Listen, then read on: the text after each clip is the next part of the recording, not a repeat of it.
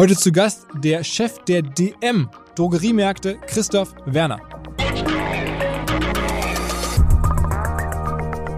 Also beispielsweise, wenn es jetzt dahin gehen sollte, dass Gesundheitsanwendungen, ne, so wie jetzt eingangs äh, wir darüber gesprochen haben, wenn das relevant wird und wenn die ähm, Rahmenbedingungen, die gesetzlichen Rahmenbedingungen so sind, dass wir das anbieten können und wir das so machen können, dass die Kunden sagen, ja, da gehe ich aber zum DM, um das zu haben, dann entwickelt sich da ein neues Marktpotenzial für uns. Let's go! Herzlich willkommen beim OMR Podcast mit Philipp Westermeier. Unsere Freundinnen und Freunde von Vodafone haben ein neues Angebot für Geschäftskunden und zwar einen besonderen Deal aus dem Bereich Neukarten und Vertragsverlängerung. Es gilt jetzt vom 1. März bis zum 31. Mai folgendes.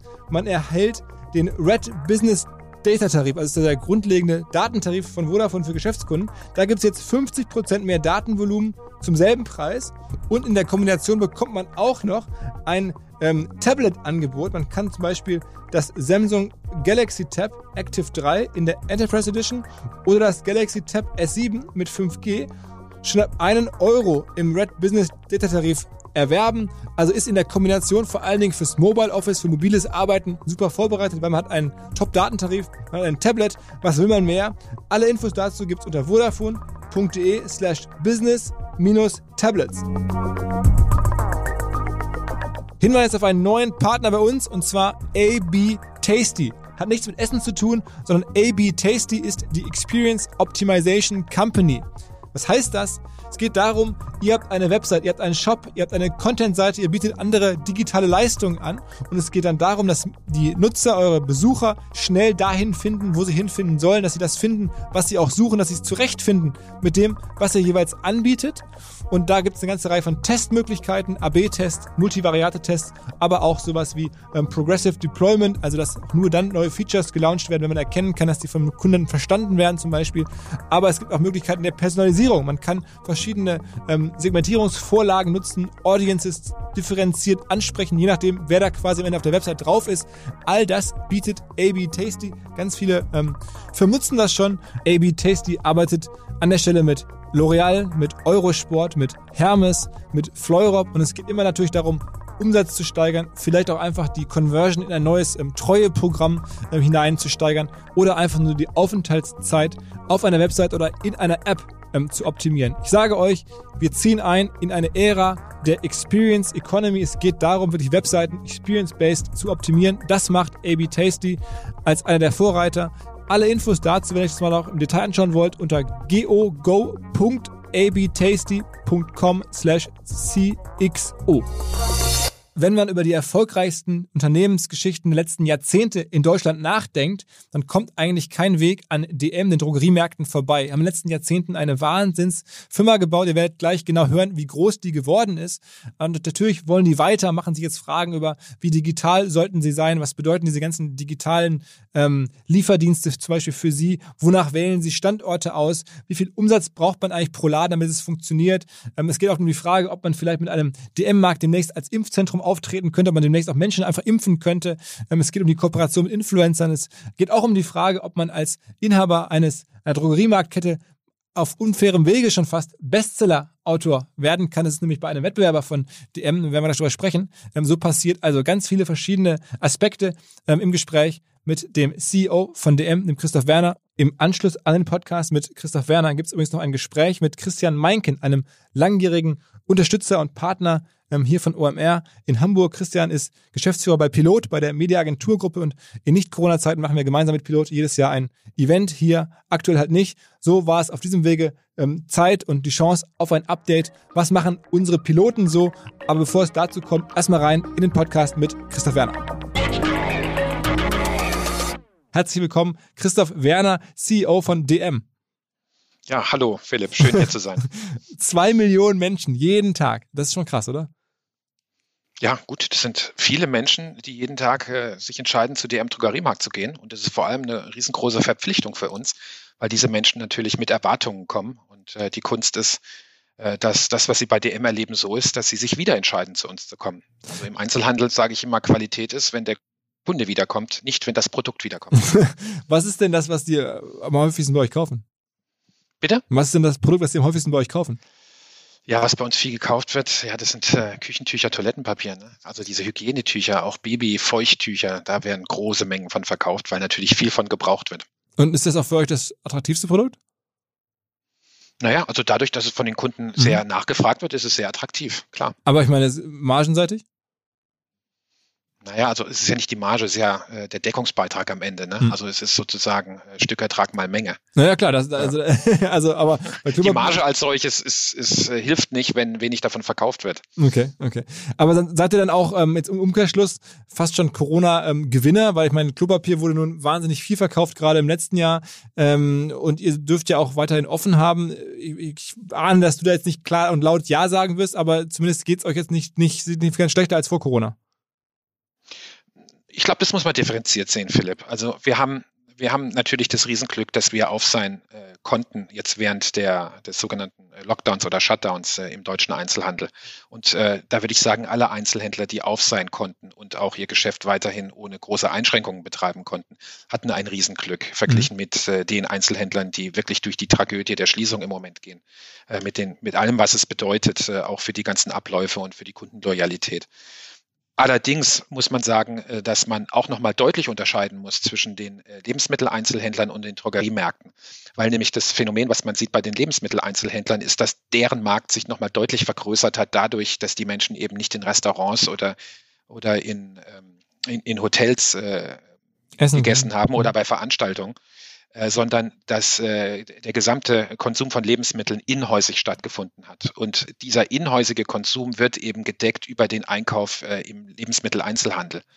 Äh, also der ganze Großhandel leidet ja auch enorm, der normal diese Gaststätten und Hotels äh, und so weiter versorgt. Hm. Das heißt, äh, da gab es einen echten Umsatzschub einfach durch eine Marktvergrößerung.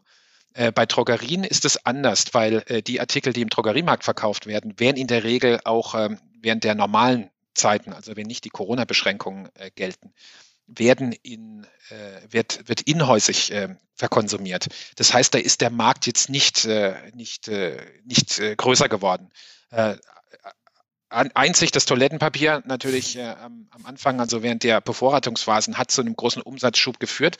Allerdings in der aktuellen ähm, Ausgabe der Lebensmittelzeitung wird darüber berichtet, dass die Hersteller von Toilettenpapier im Moment enorme Umsatzein- und Absatzeinbrüche haben, weil natürlich dieses ganze Toilettenpapier jetzt auch erstmal verbraucht werden muss. Ne? Okay, okay, okay. okay. Ähm, also trotzdem kann man so ein bisschen darüber lesen, dass ähm, es zumindest äh, die These gibt, ihr würdet euer Sortiment jetzt auch ein bisschen erweitern, verbreitern, um halt sozusagen in, davon ja, ja, vielleicht unrechtmäßig zu, oder was heißt moralisch unrechtmäßig davon zu profitieren, dass jetzt andere Händler ähm, geschlossen haben und ihr deren Sachen jetzt auch rein theoretisch verkaufen dürftet. Naja gut, ich würde mal sagen, wenn man, wenn man, äh, wenn man, äh, sagen wir mal, Parfümerien nimmt, die im Moment mhm. geschlossen sein müssen, mhm. ja, äh, dann ist es natürlich so, dass äh, die, die Waren, die in der Parfümerie verkauft werden, die auch im Drogeriemarkt verkauft werden, äh, die können jetzt natürlich im Drogeriemarkt weiterverkauft werden, während äh, Parfümerien das nicht mhm. mehr verkaufen können. Mhm. Allerdings jetzt mal die Parfümerien, die sich wirklich auf die Artikel konzentriert haben, die, die im ähm, die sozusagen auch Parfümerie exklusiv sind, die haben jetzt eigentlich nicht das Problem, dass die äh, Drogerien ihnen da direkt Konkurrenz machen. Äh, insofern, insofern äh, kann ich das nicht, kann ich das nicht ganz bestätigen, was, was du da sagst. Mhm. Äh, andererseits äh, ist es natürlich äh, auch so, man kann die Sortimente nicht von heute auf morgen einfach so umstellen. Ne? Also natürlich hätten wir jetzt sagen können, wir tun äh, Spielwaren bei uns listen, was wir sonst nicht haben, mhm. Äh, um, um da ein Angebot zu machen. Aber ähm, das, das haben wir nicht getan, sondern wir haben geschaut, dass wir treu zu unseren Sortimenten stehen und natürlich das Sortiment dahingehend anpassen, was jetzt auch mehr nachgefragt wird. Also wenn du mal das ganze Thema äh, Masken nimmst, zunächst mal Stoffmasken, also diese Mund-Nasenschutz-Masken oder jetzt auch die FFP2-Masken, das sind natürlich Artikel, die jetzt vor Corona keine Rolle gespielt haben. Mhm. Und da haben wir natürlich unser Sortiment entsprechend angepasst. Oder wenn du jetzt auch mal an die Schnelltests denkst, die jetzt ja in den Handel kommen, das ist natürlich auch eine, eine Sortimentsanpassung, die wir gemacht haben. Allerdings war das jetzt nicht, um anderen Einzelhändlern ähm, Umsätze wegzunehmen, sondern um der Kundennachfrage ein Angebot äh, gegenüberzusetzen. Im, Im, Übrigen, Philipp, bin, bin ich der Meinung, dass derjenige im Markt am erfolgreichsten ist, der nicht versucht, den anderen was wegzunehmen, sondern seine Kunden glücklich zu machen. Mhm. Okay, aber das heißt, diese, diese Schnelltests zum Beispiel, da, da schaut ihr jetzt schon auf einen äh, für euch attraktiven Sondereffekt wahrscheinlich, oder?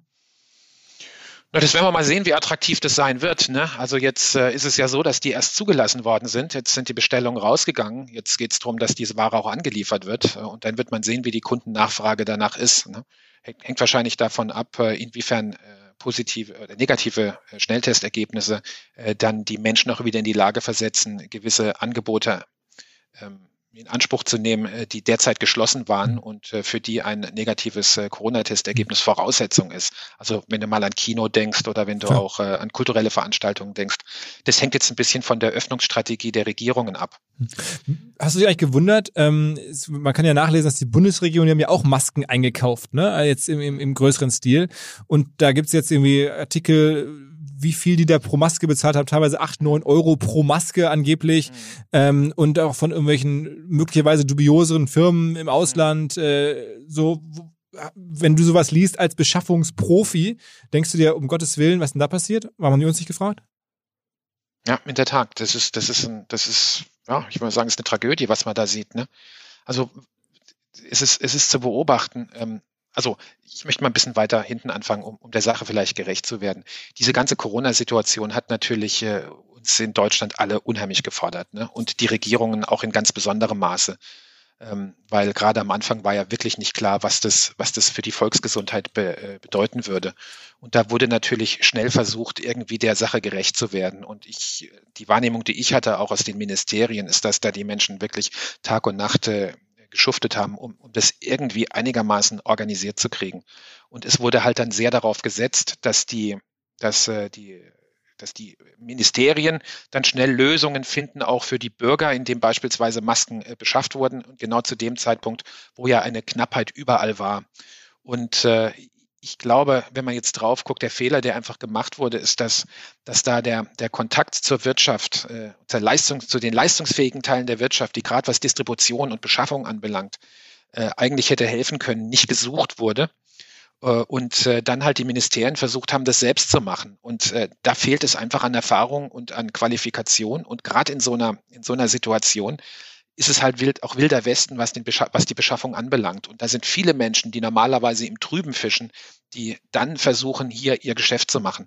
Und wie sich jetzt hier auch gezeigt hat, äh, ist bei der ein oder anderen Bestellung sind die, Ministerien, dem dann auch aufgesessen. Hm. Und ähm, meine große Hoffnung ist jetzt nach vorne, dass, dass wir da alle daraus gelernt haben und dass die leistungsfähigen Strukturen, gerade des Einzelhandels, auch von den Regierungen äh, genutzt werden, um Lösungen für die Bürger zu, äh, zu ermöglichen. Äh, und ich glaube, da gibt es auch sehr gute Vorgehensweisen, um eben zu verhindern, dass es da zu Unregelmäßigkeiten kommt und äh, zu, zu Bereicherungen.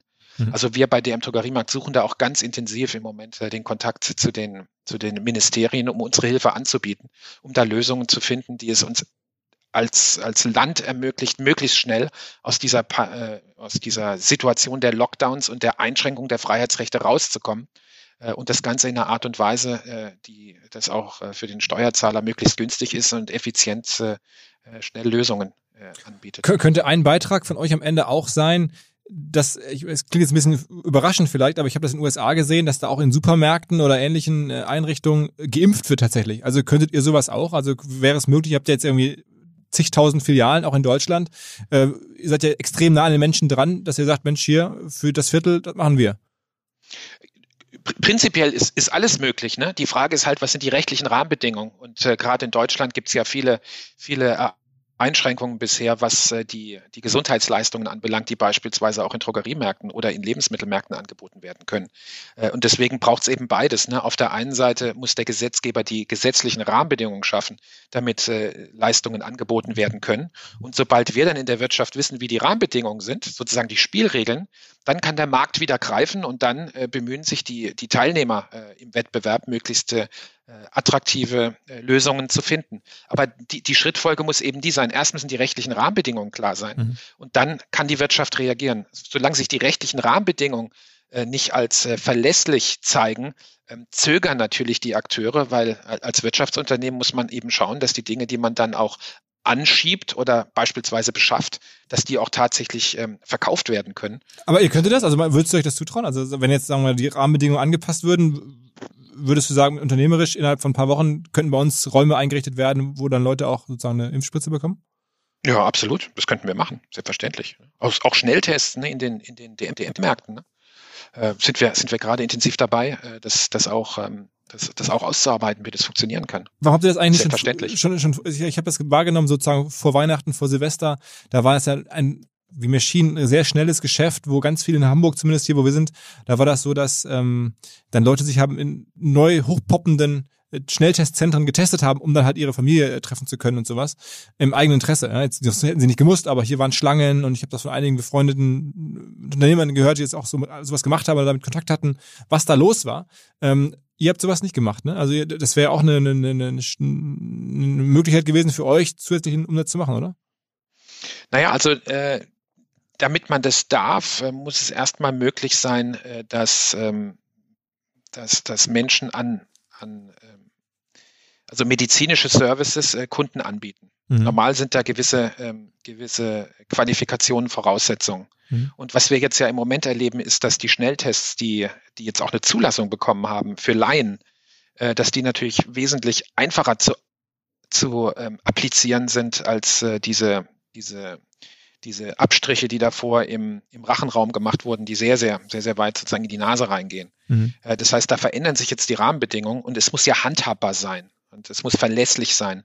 Und ich glaube jetzt im Hinblick auf die, auf die Strategie, die in Deutschland ähm, hoffentlich eingeschlagen wird, auch um aus der Pandemie-Situation rauszukommen oder aus den Einschränkungen rauszukommen, ist, dass wir nicht mehr sagen, äh, es gibt nur zwei Möglichkeiten, entweder Shutdown, Lockdown, ne, um, die, um die Bewegungsradien der, der Bürger möglichst äh, klein zu halten, äh, um die Infektionsraten zu senken. Oder Impfung. Ne, äh, also diese zwei Alternativen, die es bisher gegeben hat, ersetzt noch oder ergänzt noch durch eine dritte äh, Variante, wo man sagt, wir müssen Formen finden, dass wir auch mit einem Virus in Deutschland leben können. Mhm. Weil sich anzustecken mit Corona ist als solches ja nicht unbedingt ein Problem.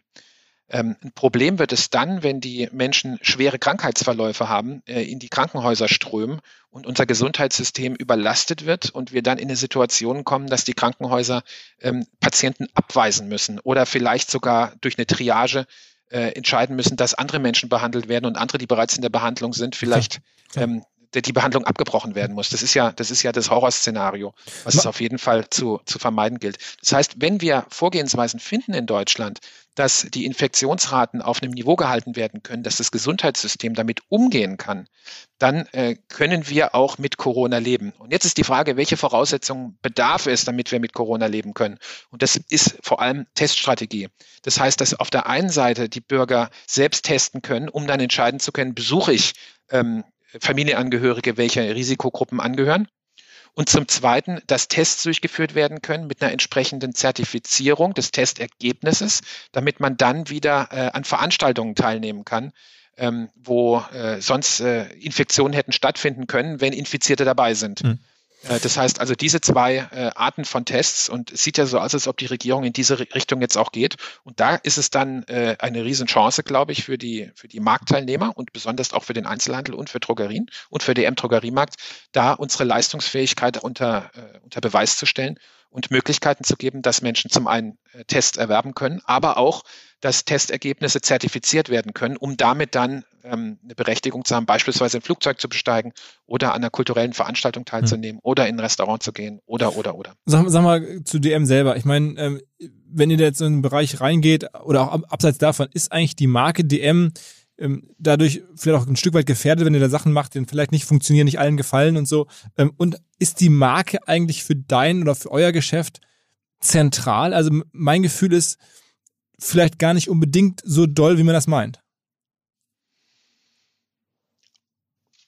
nochmal, damit ich es richtig verstehe, die Marke ist die Marke nicht so DM. Toll, wie man meint. Ja, genau. Also, ja? Nicht so bedeutsam, meinst ja, du? Ja, genau. Ich, ich glaube, also bei euch ist ja wirklich die Verfügbarkeit, die Nähe viel entscheidender als die Marke selber, wäre jetzt meine These. Deswegen, im Umkehrschluss kann man auch sagen, wenn da jetzt irgendwas schief geht, es wird keine Marke, keine Love-Brand ruinieren. Wenn da jetzt irgendwer sagt, Mensch, jetzt impfen die auch noch oder jetzt verkaufen die hier Schnelltests, das sollen die doch nicht, habe ich keinen Bock drauf. Das wird eure Marke nicht belasten. Na, ich würde so sagen, ähm, Philipp, das sind zwei Themen. Das eine ist, wie wichtig ist eine Marke? Und die zweite Frage ist, was hält eine Marke aus? Ne? Mhm. Gehen wir vielleicht mal durch. Also, wie wichtig ist eine Marke? Ich glaube, Marken sind grundsätzlich wichtig äh, und bedeutsam für den langfristigen Erfolg. Ja, weil, weil eine Marke, äh, salopp kann man sagen, äh, eine Marke ist im Prinzip das Bild, ähm, was du jetzt mit DM Drogeriemarkt verbindest. Also wenn du wenn du DM Drogeriemarkt hörst, ne, was was kommt dir dann in den in den Kopf, ne? Was was für was für was für Gefühle, ne, was für Bilder und das ist etwas, was äh, das, was DM Drogeriemarkt ausmacht, eben differenziert von den anderen äh, Anbietern, die es im Markt gibt. Mhm. Das heißt, ähm, das, das Entscheidende im Wettbewerb ist, ist ja immer die Differenzierung. Ähm, weil, wenn du so willst, ein Ladenlokal ne, äh, ist eins wie das andere oder eins so anders wie das andere. Aber die Selbstähnlichkeit im Auftritt ist das, was letzten Endes durch die Marke erst möglich wird. Und, äh, und äh, mit einer Marke möchte man sich verbinden und deswegen äh, eine Marke gibt, gibt, äh, ist, ist die Voraussetzung für Zukunftsfähigkeit im Hinblick auf langfristiges Agieren in einem Markt. Also deswegen äh, Marke äh, halte ich für was für was äh, sehr sehr entscheidendes. Zur zweiten Frage, äh, was was hält eine Marke aus? Ne? Das hängt jetzt wieder damit zusammen, was für, für was die Marke steht. Ne?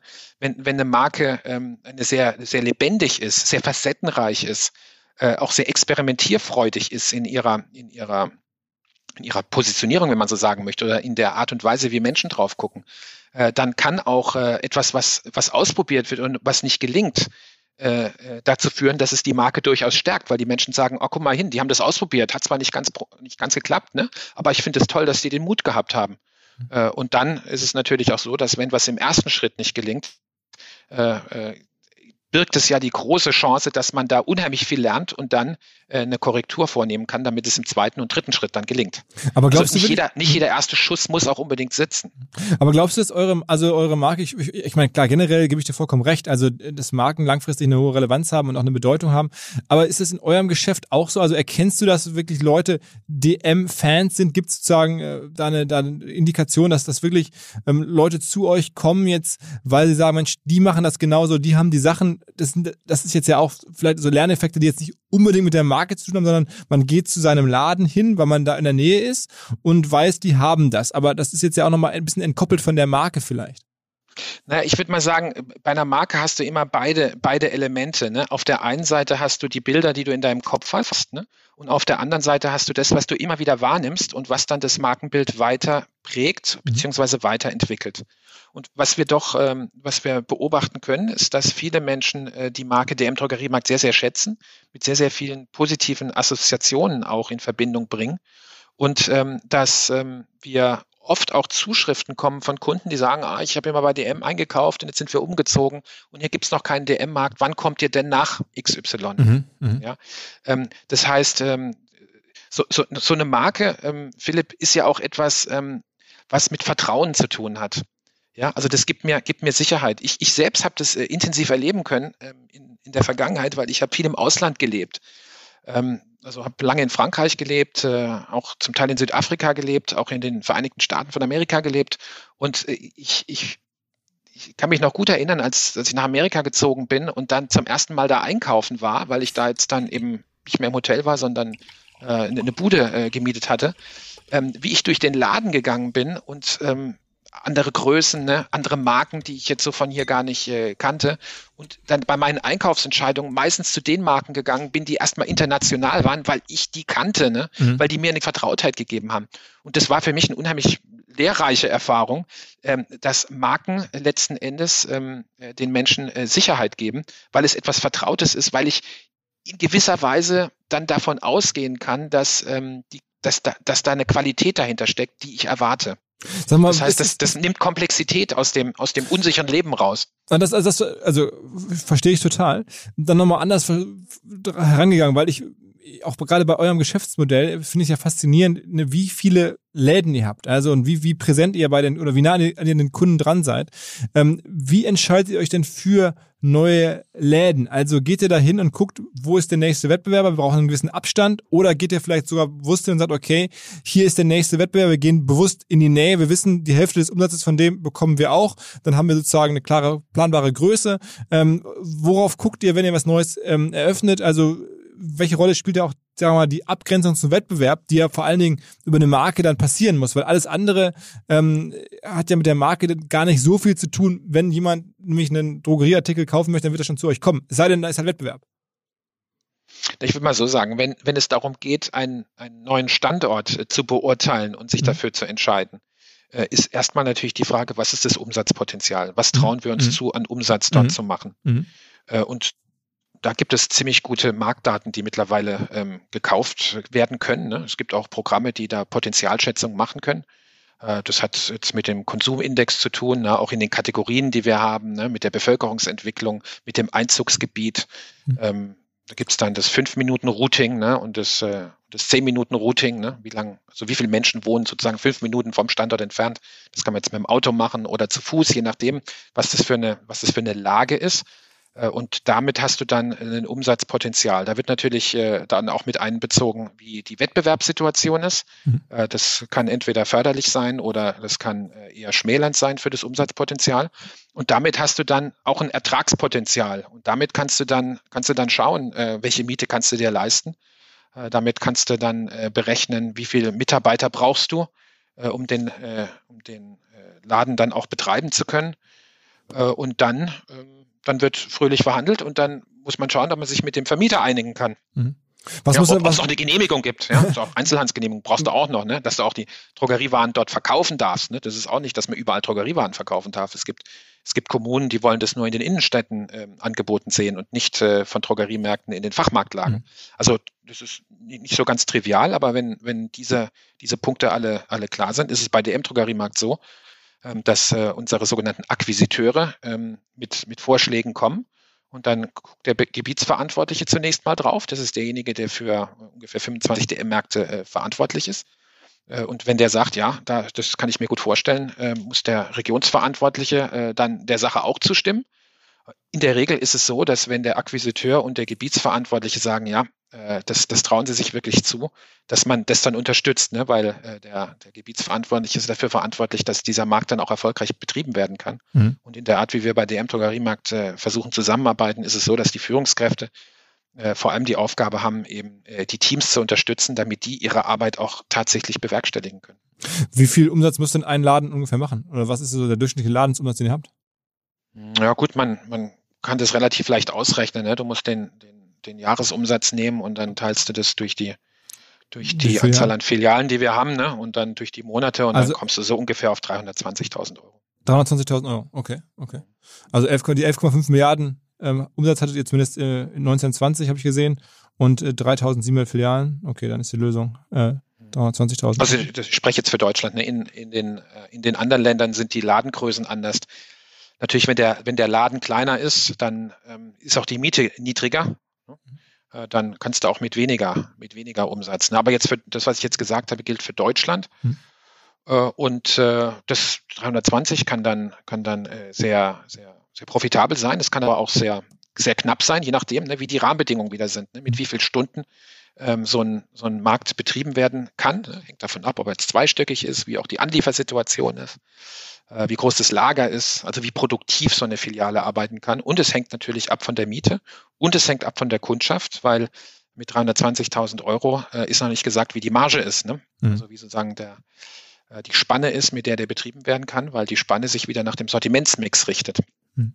Und äh, sag mal, ist in Deutschland überhaupt noch Wachstumspotenzial für, für, für Ladengeschäfte? Also ich meine, es gibt ja nicht nur euch, es gibt ja, noch, sagen wir mal, zwei, drei größere Anbieter in dem Sektor bei euch. Ähm, ist da noch irgendwie so irgendwo, irgendwo grüne Wiese? Ja, also ich, Philipp, ich würde sagen, da würde ich mal so drauf schauen. Ne? Ähm, zunächst mal ist ja die Frage, wie groß ist der Markt? Mhm. Ja, da kannst du jetzt äh, denken in den bestehenden Kategorien. Und dann äh, kann man sich fragen, was ist das Wachstumspotenzial noch in diesen Kategorien? Also wenn du mal sowas nimmst, wie sagen wir mal Desinfektionsmittel, ne, diese mhm. Kategorie hat, ist enorm gewachsen mhm. sind im, im, letzten mhm. Jahr. Mhm. Ja, also das ist, das ist die, die eine Frage. Die andere Frage ist, ähm, also sozusagen, wie groß ist der Markt? Ne? Mhm. Dann die zweite Frage ist, äh, welches Sortiment bietest du an? Mhm. Weil du kannst ja das Marktpotenzial für dich als Einzelhändler auch dadurch ähm, ähm, beeinflussen, indem du dich entscheidest, Sortimente dazuzunehmen oder aus dem Sortiment zu nehmen oder zu kürzen. Ne? Und dann die, die dritte Frage ist, wie viele Marktakteure gibt es? Also sind sozusagen deine, deine Mitbewerber, die du hast, äh, sind die stringent auch genau in ihrer, in ihrer Definition so wie deine Sortimente oder entwickeln die sich in eine andere Richtung? Mhm. Äh, und die vierte Frage ist dann, wie kaufen denn die Kunden ein? Ne? Kaufen die stationär ein oder gehen die eher, gehen die eher Richtung online? Also wenn du mal sowas nimmst wie den Musikmarkt, ne, wo die, wo das sozusagen sich gänzlich ähm, dematerialisiert hat, mhm. wo nur noch Dateien im Prinzip gestreamt werden heute. Ne? Und früher wurden, wurden dafür ähm, äh, äh, Langspielplatten gekauft, ne? Oder oder oder Audiotapes, ne? Oder oder dann CDs, ne? Äh, da haben sich haben sich Märkte total verändert. Und äh, wenn man jetzt mal äh, auf Drogerie schaut, ne? Ähm, beispielsweise unser, unser unsere Kolleginnen und Kollegen von DM Drogeriemarkt in Österreich, die haben ein anderes, an, äh, anderes Sortiment. Ne? Da sind die Märkte eher kleiner, aber dafür haben die beispielsweise Friseur- und Kosmetikstudio-Angebote. Mhm. Kannst du dir also die Haare schneiden lassen. Ne? Also da, die, die definieren den Markt für sich wiederum anders. Und jetzt, wenn, wenn du verantwortlich bist für ein für einen Unternehmen, ist jetzt die Frage, was, was ist dein Ziel? Ne? Ist dein Ziel maximales Wachstum? Wobei, das ist die Frage, wie, wie lange wie lang reicht es für eine intrinsische Motivation? Ja? Äh, ist, ist es dir maximale Profitabilität? Mhm. Äh, aber auch da ist wieder die Frage, was, was ist denn genug? Ne? Was sind denn die Maßstäbe, die du anlegen möchtest? Ähm, oder sag, sagst du dir, es ist vor allem unser Ziel, dass wir, dass wir in den Augen unserer Kunden immer die Besten sind. Mhm. Und dann ist die Frage, ja, was ist denn das Beste? Ne? Das ändert sich auch im Laufe der Jahre. Ne? Also ähm, wir bei DM Drogeriemarkt schauen so drauf, dass unser großes Ziel ist, dass, dass wir lebendig bleiben, ne? dass, wir, dass wir zukunftsfähig bleiben, dass wir eben in diesem unendlichen Spiel des Wettbewerbs äh, nicht nur die nächsten zehn Jahre bestehen können, sondern dass wir, dass wir möglichst lange äh, daran teilnehmen können. Und das wird uns nur gelingen, wenn wir unsere Augen ganz konsequent auf unsere Kunden gerichtet haben, um immer wieder zu schauen, was brauchen denn die Kunden, was wollen denn die Kunden und die was können euch, wir denn unsere Kunden begeistern. Und die wollen bei euch keinen Haarschnitt, sagst du in Deutschland zumindest nicht. Also, ich würde mal sagen, äh, Stand 3. März 2021 äh, erwarten die das nicht. Ne? Aber, Aber es anbieten. Äh, das, das könnte sich verändern. Ne? Hm. Also beispielsweise, wenn es jetzt dahin gehen sollte, dass Gesundheitsanwendungen, ne, so wie jetzt eingangs äh, wir darüber gesprochen haben, mhm. wenn das relevant wird und wenn die ähm, Rahmenbedingungen, die gesetzlichen Rahmenbedingungen so sind, dass wir das anbieten können und wir das so machen können, dass die Kunden sagen, ja, da gehe ich aber zum DM, um das zu haben, dann entwickelt sich da ein neues Marktpotenzial für mhm. uns. Und, und so versuchen wir drauf zu schauen. Also ein Beispiel, Philipp, wo du das sehen kannst bei DM Drogeriemarkt, ist unser Fotoservice. Ne? Ähm, Du erinnerst dich sicherlich auch noch an die analogen Zeiten von Fotografie. Ne? Absolut, ja. Das war, das war durchaus attraktiv, ne? weil da hast du eigentlich mit einem Verkauf hast du zweimal Kundenkontakt gehabt. Einmal beim Verkauf der Filmpatronen und dann, wenn die Kunden äh, gekommen sind, ähm, um ihre Bilder zu entwickeln, äh, hast du eigentlich drei Kontakte gehabt. Ne? Also wenn sie dann sozusagen die Bilder abgegeben haben, also die Patronen abgegeben mhm. haben, und dann das dritte Mal, wenn sie die Bilder wieder abgeholt mhm. haben. Und das hat sich gänzlich dematerialisiert. Ne? Deswegen hat sich da der Markt sehr verändert. Aber wir haben das dann eben weiterentwickelt mit unseren Fotostationen, zum Teil auch in Bedienung, zum Teil in Selbstbedienung, äh, wo du jetzt eben beim DM-Drogeriemarkt auch ähm, Fotokalender machen kannst, Grußkarten machen kannst. Du kannst sie dort bestellen, äh, du kannst sie dort auch direkt machen, du kannst auch Fotoleinwände machen. Äh, du kannst alle möglichen Accessoires machen, Schlüsselanhänger, Aufkleber und so weiter. Ne? Also äh, das ist jetzt wirklich dann auch die Kreativität der Teams gewesen und natürlich dann auch äh, die Resonanz, die das bei den Kunden gehabt hat und die Leistungsfähigkeit der sogenannten Industriepartner, wie wir sie nennen, also die, die Lieferanten, mit denen wir zusammenarbeiten, wo man gesagt hat, komm, lass uns doch diesen Markt hier einfach mal entwickeln. Hm. Sag mal, du hast gerade von Kundenkontakt gesprochen und ne, das, was, was im Fotobereich früher dreimal der Fall war. Ähm, denkst du, sagen wir mal, sehr, sehr stark über diese Touchpoints nach, auch im Sinne von CRM? Also ich meine, ihr habt jetzt ja auch einen Online-Shop, man kann nachlesen, 400.000 tägliche Besucher, das ist ja schon echt ein Wort. Ähm, ist sozusagen CRM für dich eine, eine wichtige Größe? Also wie, wie seid ihr da aufgestellt? Ja, absolut. Aber ist es schon lange, ne? Ist es schon lange. Also es ist, es hat halt damit zu, zu tun, einfach wie du, wie du dein Geschäft denkst, ne? Ähm, und wenn du wirklich äh, konsequent kundenzentriert sein möchtest ne, und das noch verbindest jetzt auch mit den beiden Megatrends, zwei der Megatrends möchte ich sagen, ne, einmal Individualisierung und dann auch Digitalisierung, äh, da kannst du sehen, dass CRM das A und O ist, ne? weil natürlich äh, das, äh, das Geschäft sich dahingehend einfach individualisiert, dass ja der, der, einzelne, der einzelne Kunde ähm, viel, viel selbstbewusster ne? und sehr viel weniger mainstreamig sich auch, sich auch bewegt und entscheidet. Und jetzt geht es darum, dass man für den Kunden so relevant wie möglich ist. Und das geht natürlich dann, wenn du äh, am besten, wenn du den Kunden so, so, so weit wie möglich verstehst in seinen Bedürfnissen, und zwar in seinen im, äh, expliziten wie auch impliziten Bedürfnissen. Äh, und daraufhin dein Angebot ähm, für ihn kuratierst. Hm. Und äh, das ist dann ähm, einmal im Hinblick auf die kommunikativen Inhalte, die du ihm, die du ihm anbietest, ne? aber natürlich auch im Hinblick auf die Sortimente, die du ihm anbietest. Wie ist jetzt mal unterschiedlich zwischen Online und Offline? Also ich meine, das ist, ich sag mal, im, im Offline-Bereich würde ich sagen, klar, ihr müsst den Touchpoint haben, der Kunde muss zu euch rein wollen, ihr müsst vor allen Dingen da dran sein. Ne? Und, und mhm. so der Laufkundschaft, das sind also, haben wir ja gerade darüber gesprochen. Aber online ist ja CRM was ganz anderes. Ich meine, da, da gibt's ja, wenn man Pech hat, äh, gar keinen Grund zu euch zu gehen, rein theoretisch, weil man die Sachen woanders bekommen könnte, weil die, die, die Nähe tendenziell die äh, unerheblich ist. Ähm, wie, wie macht ihr das denn online? Also, oder welche, kann man das, kann man da irgendwelche Learnings überhaupt aus der Offline-Welt in das Online reinheben? Na, also ich würde mal, ich würde mal so sagen, was du gerade gesagt hast, er könnte ja auch irgendwo anders hingehen. Da bist du genau an dem Punkt. Warum sollte, also warum geht er denn woanders hin, wenn er das könnte? Ne? Also es muss ja immer einen Grund geben, dass mhm. man, dass man etwas tut. Mhm. Und jetzt, also sozusagen im, im Moment der Entscheidung sind ja erstmal alle gleich, ne? haben alle die gleichen Chancen. Und dann ist die Frage, inwiefern ist dann das, was der Kunde verbindet mit den unterschiedlichen Optionen, so dass er es in eine, würde ich mal sagen, eine Relevanzhierarchie bringt. Ja? Und, und jetzt geht es eben da, darum, dass er äh, sich sagt, ja, DM-Drogeriemarkt, die haben sicherlich das, was ich brauche. Also idealerweise, ne? Was ich, was ich brauche für DM und was DM nicht führt, brauche ich nicht. Also das, ähm, weißt du, als Einzelhändler verk verkaufen wir jetzt natürlich einzelne Artikel. Ne? Das ist das, was du kaufst, wenn du bei uns online bestellst oder in den DM-Markt gehst. Aber ähm, auch wenn du mit einzelnen Artikeln rausgehst, gehst du ja rein, weil du sagst, sie haben eine Kompetenz in gewissen Kategorien. Mhm. Also ähm, jetzt, wenn man sich mit Männern drüber unterhält, das ist manchmal ein bisschen schwieriger. Ne?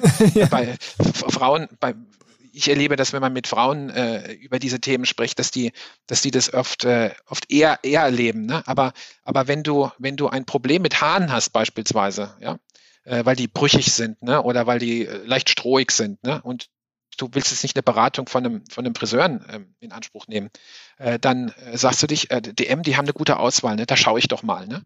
Und da kann ich mich dann entweder informieren, indem ich eben in den DM-Markt gehe und mich vor das Regal stelle. Und dann das Layout, da geht ja auch sehr, sehr viel, also die Art und Weise, wie die Artikel ähm, sozusagen äh, dort präsentiert werden, in welcher, wie sie dort stehen, ja, also wie sie gruppiert sind, sogenannte Layout. Mhm. Ähm, das ist ja etwas, wo sehr, sehr viel Expertise reingeht. Ne? Und zwar, wie gesagt, ich habe ja lange in Frankreich äh, gearbeitet, ne? Ähm, und da habe ich auch äh, im, im, Merchandising ein Weilchen gearbeitet und da hieß es immer, il faut lire le linéaire. Ne? Also man, man muss das Regal lesen können. Man muss das Regal lesen können. Das ist ein andere, anderes Wort für Conversion-Optimierung, nur in der Offline-Welt. Oder? Ja, wow, ja, ja, das kannst du so sagen, aber das, das, ist im Prinzip so, wie wenn du sagst, äh, was ist der Mensch, ne? Ja, dann sagst du, ja, der Mensch ist Knochen, äh, Haut und, und Blut. Ne? Also das ist sozusagen, das ist ein bisschen eindimensional. Ne? Ähm, Conversion-Optimierung. Das ist, ich will mal sagen, das Ergebnis ist, dass der Kunde das findet, was er sucht. Mhm. Die Frage ist jetzt nur, ist dein Ziel, dass du ihm etwas Bestimmtes verkaufen möchtest? Oder möchtest du es so machen, dass der Kunde, wenn er das Regal sich anschaut, versteht, was es gibt, um dann das abgleichen zu können mit den Bedürfnissen, die er hat und genau das zu finden, wo er danach auch sagt, ich habe eine gute Entscheidung getroffen. Also das ist das, was du in der Offline-Welt hast. Mhm. Nur noch kurz, um den Bogen kurz zu spannen. In der Online-Welt hast du natürlich das Problem, dass du dich nicht vor ein Regal stellen kannst, weil, weil ja deine Kontaktfläche, wenn du so willst, ja sich beschränkt auf die Dimension deines mobilen Endgerätes oder deines Bildschirms. Mhm. Und da musst du natürlich jetzt in der Kuratierung nochmal deutlich weitergehen, ja, weil der Blick ja nicht schweifen kann, sondern du musst ja im Prinzip das anzeigen, was den Kunden interessieren könnte. Und so, so gesehen hast du recht, dass da nochmal, wenn du da kein CRM hast, dann kommst du mit der Personalisierung natürlich überhaupt nicht weiter. Wer, wer und da kriegst du dann ein echtes Problem. Ne? Aber du hast in der Offline-Welt ist CRM auch schon ein großes Thema. Wer, wer ist denn euer größter Online-Wettbewerber? Wer ist unser größter Online-Wettbewerber? Mhm. Also in der, in der, in der Offline-Welt ist es mir offensichtlich, das ist ja offensichtlich. Also da, da redet man von, von, von Rossmann oder von, von so ähnlichen Konzepten wahrscheinlich. Ne? Aber in der Online-Welt. Ja, ich würde mal sagen, die Online-Welt äh, ist ja im Moment noch geprägt durch, äh, durch, starke, durch starke Entwicklungen. Ne? Äh, und da kann man sehen, da gibt es sehr, sehr unterschiedliche Konzepte im Moment. Ne? Da hast du einmal Plattformansätze, ähm, dann hast du ähm, Online-Only-Ansätze, dann hast du ähm, Omnichannel-Retailing-Ansätze. Und da wird man mal sehen, was sich, was sich da wirklich, ähm, was sich da wirklich äh, durchsetzen wird mhm. an Konzepten. Ich würde mal sagen, das ist noch, noch relativ offen. Also sag mal, sag mal, dann sag mal zwei, ein, zwei Firmennamen, einfach nur, äh, wie, wie groß ist Amazon, wie, wer, wer, wer spielt noch eine Rolle? Na gut, Amazon ist schwierig, ne? weil die Frage ist jetzt, wenn die von ihren ähm, also wie, wie grenzt du Sortimente ab? Ne? Also wenn die Beispiel, die verkaufen ja auch als Plattform unheimlich viele Waren, beispielsweise Friseur-exklusive Marken. Ne? Mhm. Die verkaufen auch viele ähm, viele Marken, die sonst äh, Distributionsagreements haben im stationären Einzelhandel und die wir gar nicht verkaufen können. Ne? Also wenn du mal an die, an die vielen äh, Marken auch denkst, die du in der Apotheke kaufen kannst, äh, äh mhm. gerade was, was, was Hautpflege auch anbelangt. Ne? Das wird bei Amazon alles auch verkauft. Ne? Deswegen ist da die die, die Herausforderung einfach in der, in der, in der Markteinschätzung, wie viel der, der, der mit DM vergleichbaren Artikel werden denn wirklich bei, bei Amazon verkauft. Ne?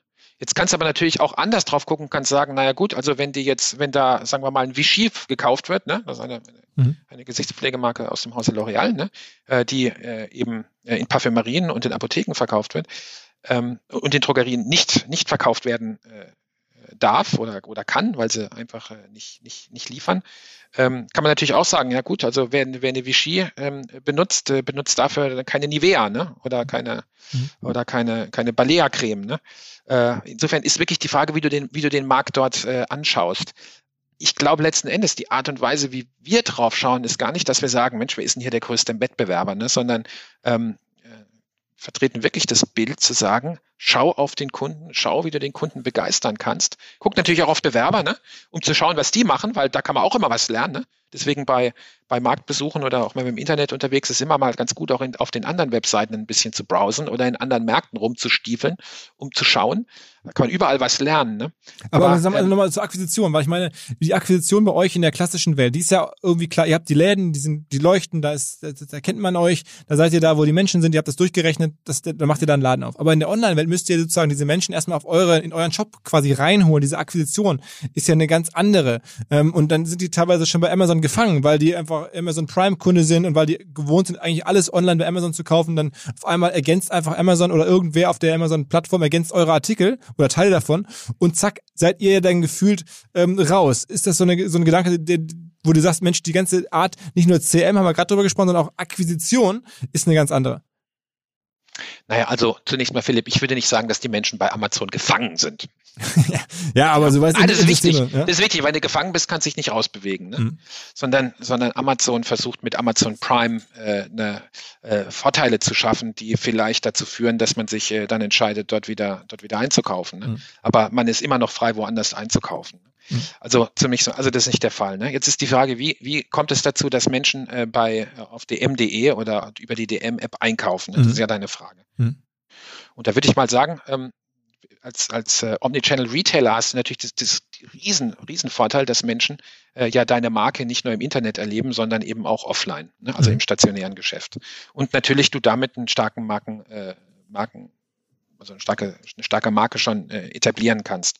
Und jetzt, jetzt ist es ja so, wenn, wenn die Marke attraktiv ist, und die, und äh, nehmen wir mal ein ganz konkretes Beispiel, ne? Also eine, eine, eine junge, junge Frau, die bei DM äh, viel, viel einkauft, ne? Und jetzt, ähm, jetzt bringt sie ein Kind auf die Welt.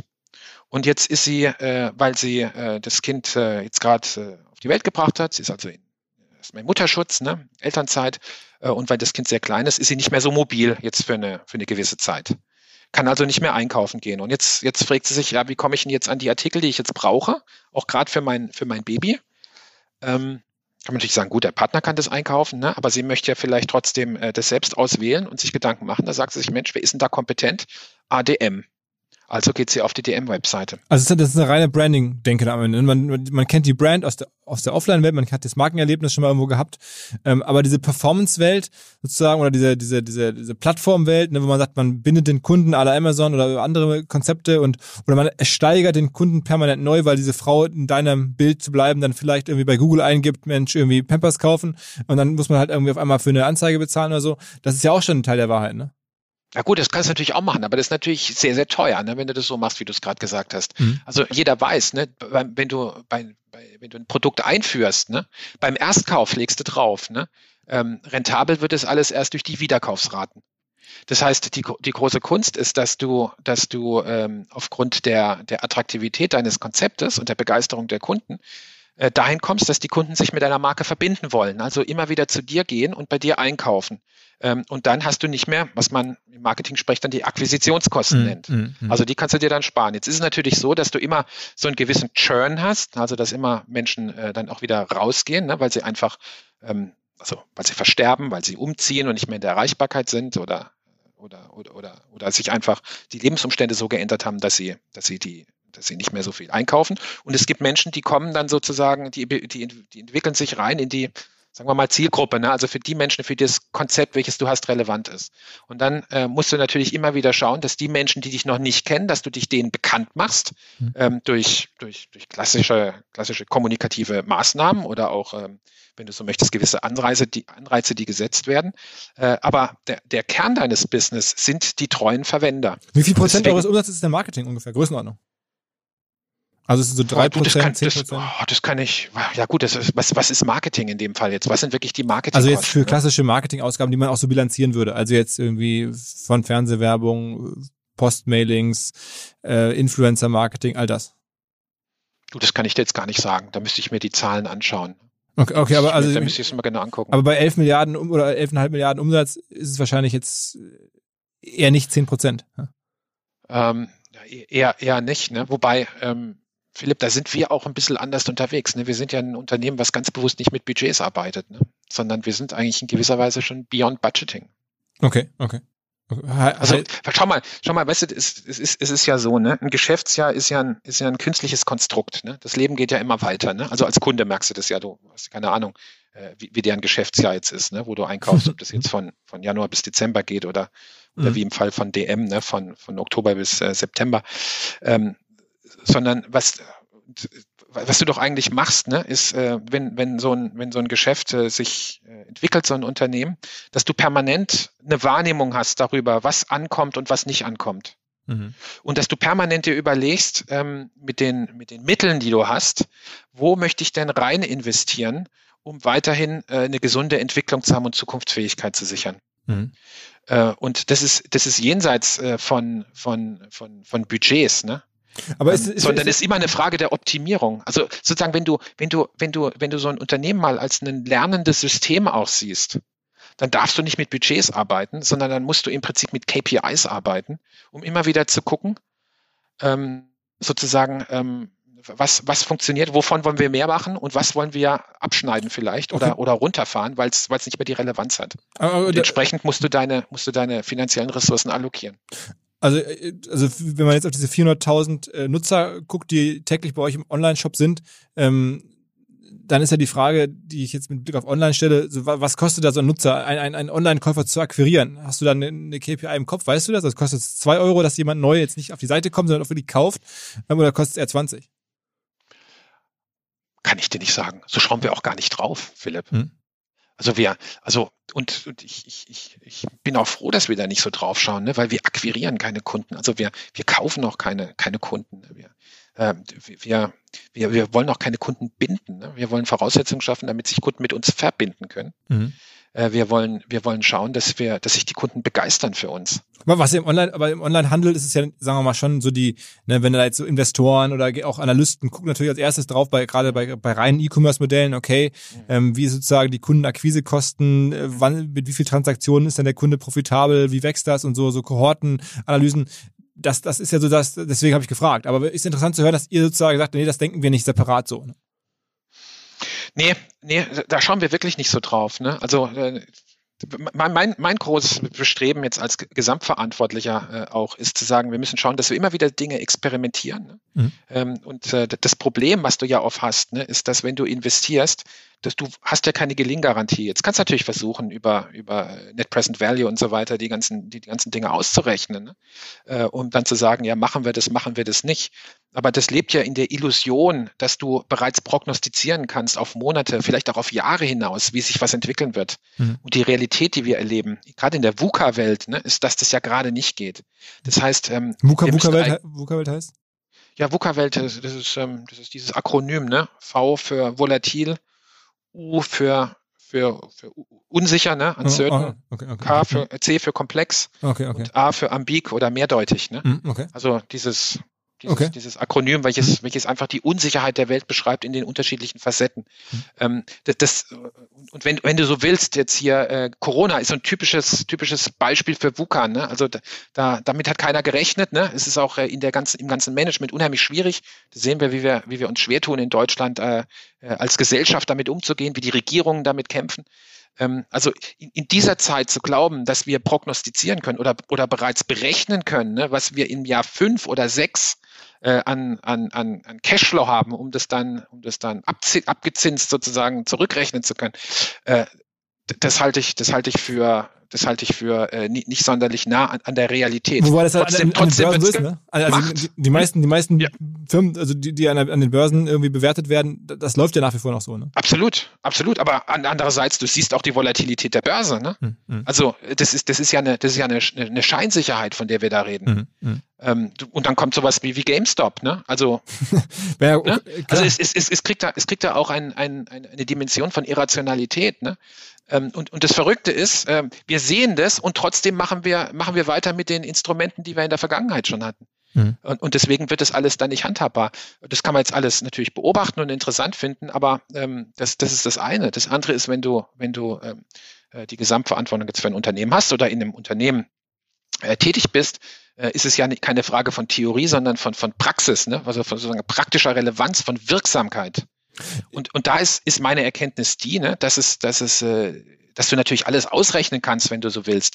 Aber letzten Endes äh, kommt es auf die, auf die, auf die unternehmerische Disposition der Menschen im Unternehmen an, äh, auf die Ideen und auch auf die Leistungsfähigkeit, dann wirklich äh, etwas umzusetzen und äh, erfolgreich zu machen. Und da muss der ganze Fokus drauf. ähm, nochmal, um zu verstehen, das Online-Geschäft in seiner Dimension für euch. Jetzt die Zahlen, die man von außen sehen kann, ist, ihr habt irgendwie zwei Millionen Menschen in den, La in den Ladenlokalen jeden Tag ähm, und ihr habt 400.000 tägliche Website-Besucher. Ist es dann auch irgendwie eine, eine faire Annahme, dass ungefähr 20 Prozent der Umsätze mittlerweile online sind bei euch? Also was sind ja 20 Prozent oder wenn man je nachdem, wie man es jetzt rechnet, ähm, äh, in dem Bereich 15 bis 20 Prozent, wenn man jetzt die 400.000 noch zu den 2 Millionen hinzuaddiert, ist es ein bisschen weniger. Ähm, aber ist das so, ist, ist das so die Relevanz von online aktuell, die es hat, hat bei euch intern? Ich würde mal so sagen, die Relevanz von Online ist vor allem äh, im, im Hinblick auf, äh, auf, auf nach vorne gerichtet. Ne? Also ich glaube, wir, wir können einfach davon ausgehen, dass die, dass die Menschen künftig anders, ähm, anders äh, sich mit äh, Konsumwaren äh, versorgen werden, als das in der Vergangenheit der Fall war. Mhm. Und da wird Online einfach eine große Rolle spielen äh, durch die Tat, durch die Tatsache, dass äh, die junge Generation anders aufwächst, äh, anders Entscheidungen trifft. Und deswegen ist es, ist es wichtig, äh, da am Puls zu bleiben. Und dann hast du natürlich äh, die Herausforderung, dass wenn dann plötzlich etwas wirklich wett wettbewerbsrelevant wird und dann schnell skaliert, dann musst du gucken, dass äh, du dich entsprechend mit der Technologie äh, schon beschäftigt hast und auch eine Infrastruktur geschaffen hast, die dir eine Skalierung ermöglicht. Aber das heißt, ihr habt deswegen- jetzt schon ein, ich meine, wenn man jetzt nur mal unterstellt, dass meine Theorie nicht ganz falsch ist, also wenn man jetzt sagt, okay, von diesen 11,5 Milliarden Umsatz kommt vielleicht jetzt auch nur, nur 10 Prozent aus der Online-Welt. Das wäre ja schon trotzdem einer der wahrscheinlich der, der 100 größten Online-Shops in Deutschland, eher noch, eher noch einer der, der 50 größten Online-Shops in Deutschland. Also wenn ich mir überlege, eine eine Milliarde ähm, Umsatz online, wer hat das schon äh, in, in Deutschland? Gibt es nicht so viele. Ja gut, ich jetzt finde die Frage ist, äh, was ist die Relevanz jetzt der Größe der Online-Umsätze? Ne? Ähm, entscheidend ist doch, dass Kunden sagen, ähm, wenn es um drogistischen Bedarf geht, äh, gehe ich zu der M. Ne? Mhm. Und zwar entweder zum stationären oder äh, zum zum Online-Angebot, ne? je nachdem, wie die momentane Lage ist, also die momentane Bedürfnisse sind. Ne? Nee, ich will auch nur verstehen, so ein Gefühl zu bekommen für eure Firma, ne, wie, wie, wo ihr gerade steht. Deswegen ist es gar nicht so sehr für die, ich, also nur rein der Information für mich, so, weil ihr das ja jetzt nicht so offensichtlich nach außen kommuniziert. Wie groß online versuche ich so ein bisschen das einmal irgendwie zu fassen und versuche so ein bisschen ein Gefühl zurückzubekommen von dir, ob ich da auf dem Holzweg bin oder nicht. Ne? Ja, ja, also die, die Zahl, die Zahlen äh, kommunizieren wir nicht, ne? Ähm, einfach weil, jetzt kann man natürlich sagen, ja gut, warum, warum ziert ihr euch denn so, ne? Ähm, meine, meine Beobachtung, Philipp, ist, ist, dass je mehr wir Zahlen nennen, ne, umso mehr ist die Diskussion um die Zahlen. Und, ähm, und mir ist es ein großes Anliegen, ne, dass wir vor allem über das, über das sprechen, was uns wirklich treibt, ne? Mhm. Was, was, was sozusagen wirklich das Unternehmen ausmacht. Weil, schau mal, du kannst natürlich sagen, gut, Umsatz online so und so, so und so, so und so viel, ne? Oder Unternehmensumsatz so und so, ne? Aber das ist nicht die Realität unseres, unseres Kundens, ne? Hm. Und ähm, ich glaube, gerade in, im Einzelhandelsunternehmen ist es unheimlich wichtig, diese Kundenzentrierung beizubehalten und deswegen die Kundenperspektive immer wieder einzunehmen. Und für den, für den Kunden ist es absolut irrelevant, wie viel Prozent unseres Umsatzes mhm. online ist und wie viel offline ist oder wie groß es absolut ist.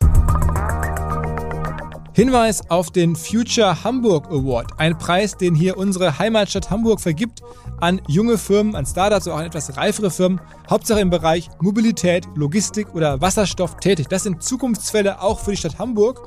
Und wir sagen, hey, wenn ihr dort national oder auch international tätig seid, dann möchten wir euch gerne einen Preis verleihen und über diesen Preis möchten wir euch auch kennenlernen. Am Ende geht es darum, natürlich hier die Stadt Hamburg auch den verschiedenen Unternehmern als neue ähm, Standort oder als vielleicht sogar als, als Heimathafen nahe zu bringen. Und das geht auch am besten, wenn man es über einen Preis kennenlernt. Am Ende nimmt man teil am Future Hamburg Award. Wenn man den gewinnt, bekommt man eine Reise in Silicon Valley. Man kriegt eine ganze Reihe von Coachings, Zugang zu einem Netzwerk von über 220 Partnerfirmen. Aber wie gesagt, die Reise in Silicon Valley auch inklusive natürlich äh, Unterkunft, allen möglichen besonderen Intros. Die Kollegen hier in Hamburg geben sich wirklich Mühe und wollen euch aktiv hier haben. Deswegen bewerbt euch doch einfach beim Future Hamburg Award. Darüber kann man sich kennenlernen. Das Ganze geht bis zum 31. März diesen Jahres und dann, wie gesagt, gar kein großer Aufwand. Ähm, Teilnahme ist natürlich kostenlos. Einfach ähm, auf der Webseite ähm, ein paar Angaben machen und dann ähm, werdet ihr sicherlich kontaktiert. Und vielleicht ist ja wirklich, wenn ihr im Bereich Mobilität, Logistik oder Wasserstoff tätig seid, Hamburg ein spannender Standort, ein spannender Partner. Der Preis wäre ein erster Schritt. Auf geht's! Dann komme ich mal mit einer ganz anderen Frage um die Ecke. Wirst jetzt überrascht sein. Und zwar, ich, ich stelle fest, du, ne, du hast netterweise hier diesen Podcast zugesagt. Du ähm, warst auch bei Kassenzone beim Alex Grafen Podcast beim Joel Kaczmarek, äh, Digital Kompakt, konnte man dich schon hören. Du bist auch ab und zu auf Clubhouse ähm, unterwegs gewesen, hast jetzt angeschaut. Also du bist ja wirklich selber als Typ, oder stelle ich mal, digital ähm, recht affin.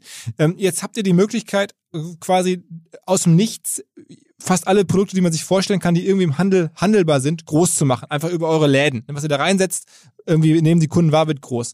Mit der wenn man so überlegt, was wollen eure Kunden sehen? Eure Kunden gucken sicherlich millionenfach die Hülle der Löwen. Da gibt's den Ralf Dümmel, der macht ein ähnliches Modell. Der hat einfach irgendwie gute Kontakte zum Handel und setzt sich dahin und investiert in Startups und macht die nachher in Handel rein. Wäre sowas für dich nicht auch denkbar, dass du in so eine Jury gehst und sagst, Mensch hier, ähm, ich stehe für DM, ich werbe quasi hier indirekt vor Millionen von Leuten, die wollen das erleben und die wollen dann nachher die Sachen auch wirklich in meinen Läden sehen. Wäre sowas nicht eine coole Differenzierung? Ja, also zu, zu, zunächst mal äh, ist es ist es nicht ganz so, wie du wie du jetzt gerade äh, angenommen hast, ne, dass wir jedes Produkt, was wir wollen, groß machen können.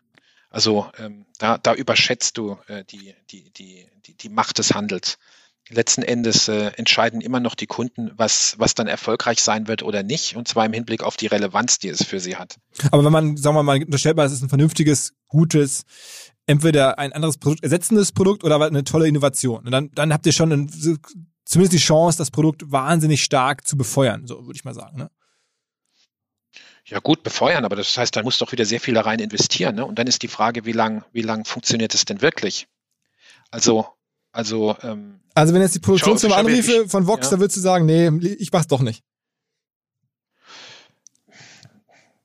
Du, ich bin, ich bin mir nicht sicher, dass das, dass das und dass das äh, auch das ist, äh, für, für was wir bei DM Drogeriemarkt stehen wollen. Ne? Dass, dass, dass wir da Menschen antanzen lassen, die ihr Konzept pitchen, ne? Mhm. Äh, und, und wir dann äh, darüber äh, den Daumen äh, heben oder den Daumen senken. Mhm. Ähm, wir haben, wir haben Sortimentsteams hier, die die Aufgabe haben, äh, zu schauen, ähm, wie wir unsere Sortimente zusammenstellen äh, sollten, damit möglichst viele Kunden äh, sie für, für eine exzellente Vorauswahl ähm, äh, betrachten, um dort ihre äh, das äh, Produkt zu finden, welches möglichst genau ihren Bedürfnissen entspricht. Äh, und, und die treffen diese, diese Entscheidungen äh, jeden Tag, ne? In ganz vielen Gesprächen mit unheimlich vielen Angeboten, die jeden Tag äh, auf sie, auf sie zukommen. Aber klar, du da, ist es, da, ist es, da ist es nicht meine Aufgabe, mhm. bei Höhle der Löwen jetzt äh, hier Sortimentsmanager zu spielen. da, nee, nee, im Ernst, da haben wir, da haben wir bessere Leute hier. Mhm. Äh, ich glaube, meine, meine Auf, Aufgabe als Gesamtverantwortlicher ist, ist da in, in ganz anderen, in ganz anderen ähm, äh, Bereichen. Mhm.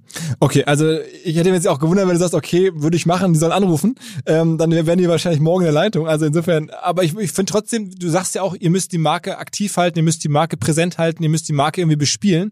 Ähm, das ist ja schon, schon auch ein Anliegen und am Ende wäre das natürlich schon eine Möglichkeit, so ganz modern zu sagen, der CEO gibt der Marke ein Gesicht, äh, die ist halt für viele Leute extrem je nachdem, wie du dich präsentierst, wahrscheinlich sympathisch und, und, und, und warm und irgendwie, man erkennt sie wieder, Mensch, ist die Marke von dem Typen aus dem Fernsehen und so. Also es hätte schon einen gewissen Charme, ne?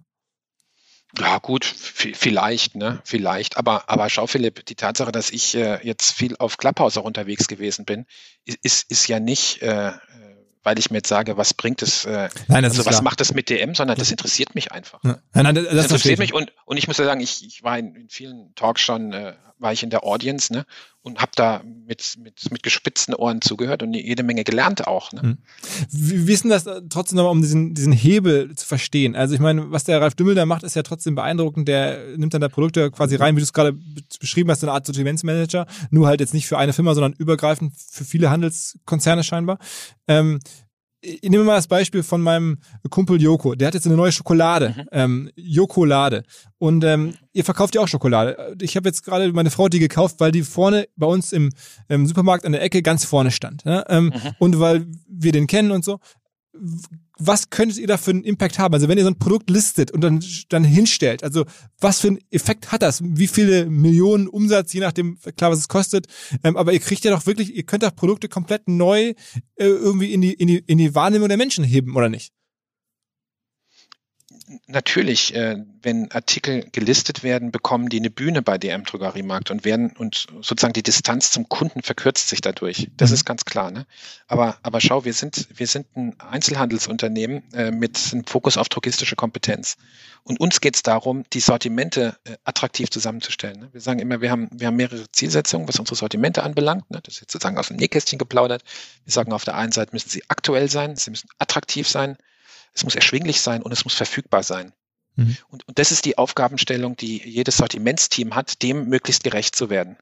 Und ähm, wenn du so willst, äh, die bleiben wir wieder bei der Haarkategorie, ne? Also dass die Menschen sagen, ähm, ähm, wenn ich wenn ich äh, ein gutes Produkt für meine Haare brauche, ne, was für mich erschwinglich ist, dann gehe ich zu DM Drogeriemarkt. Mhm. Und unser Ziel ist jetzt, dass es nicht nur heute so ist, sondern dass es auch noch morgen so ist, äh, in einer Woche, in einem Monat, in, in einem Jahr, in fünf Jahren, in zehn Jahren.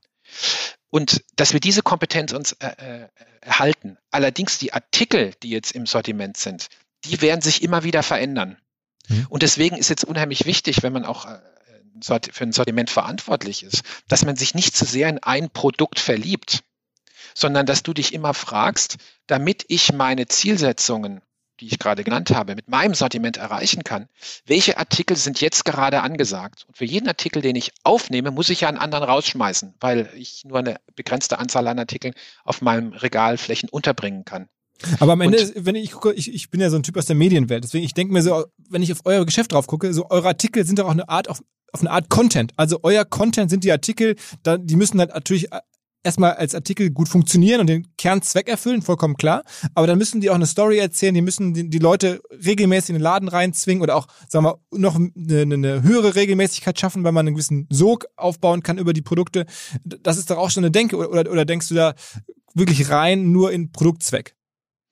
Ja, schau mal, also die Artikel sind wie die Noten in einem Lied.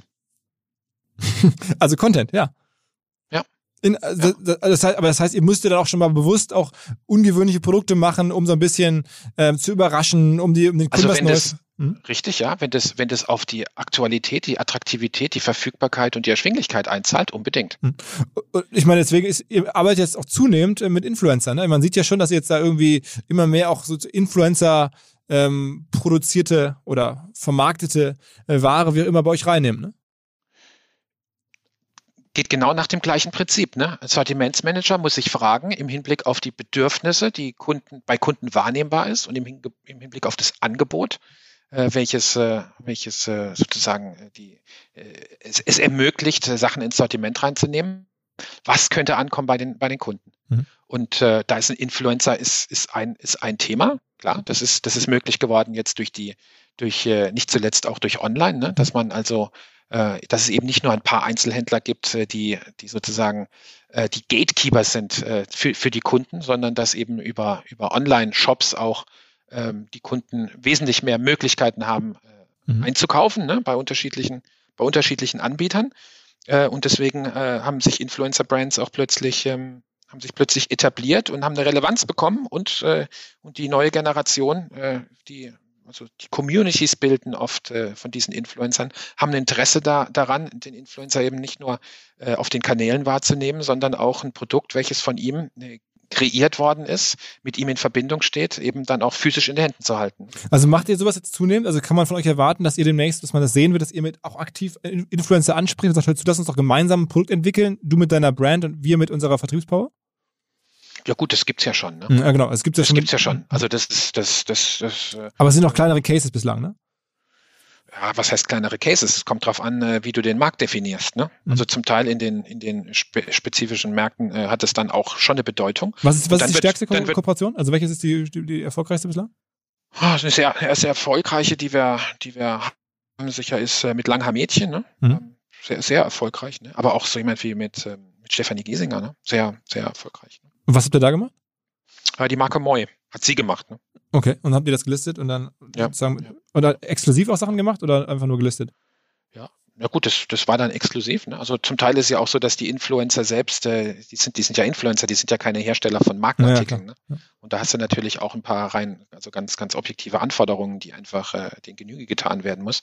Und da könnten, kann auch äh, die, unser, unser Produktmanagement-Team bei, bei DM Drogeriemarkt kann da in der Kooperation dann eben auch helfen, ne? die, die Idee sozusagen auch zu übersetzen in einen in einen Artikel, der dann äh, bei DM gelistet äh, werden kann und von Kunden gekauft werden kann. Hm. Also das, das hat es auch gegeben. Ne? Aber da wird, da wird permanent äh, geschaut, ne? was da, was da ankommt. Und es wird spannend sein zu sehen, wie lange solche Marken dann auch tatsächlich äh, leben können.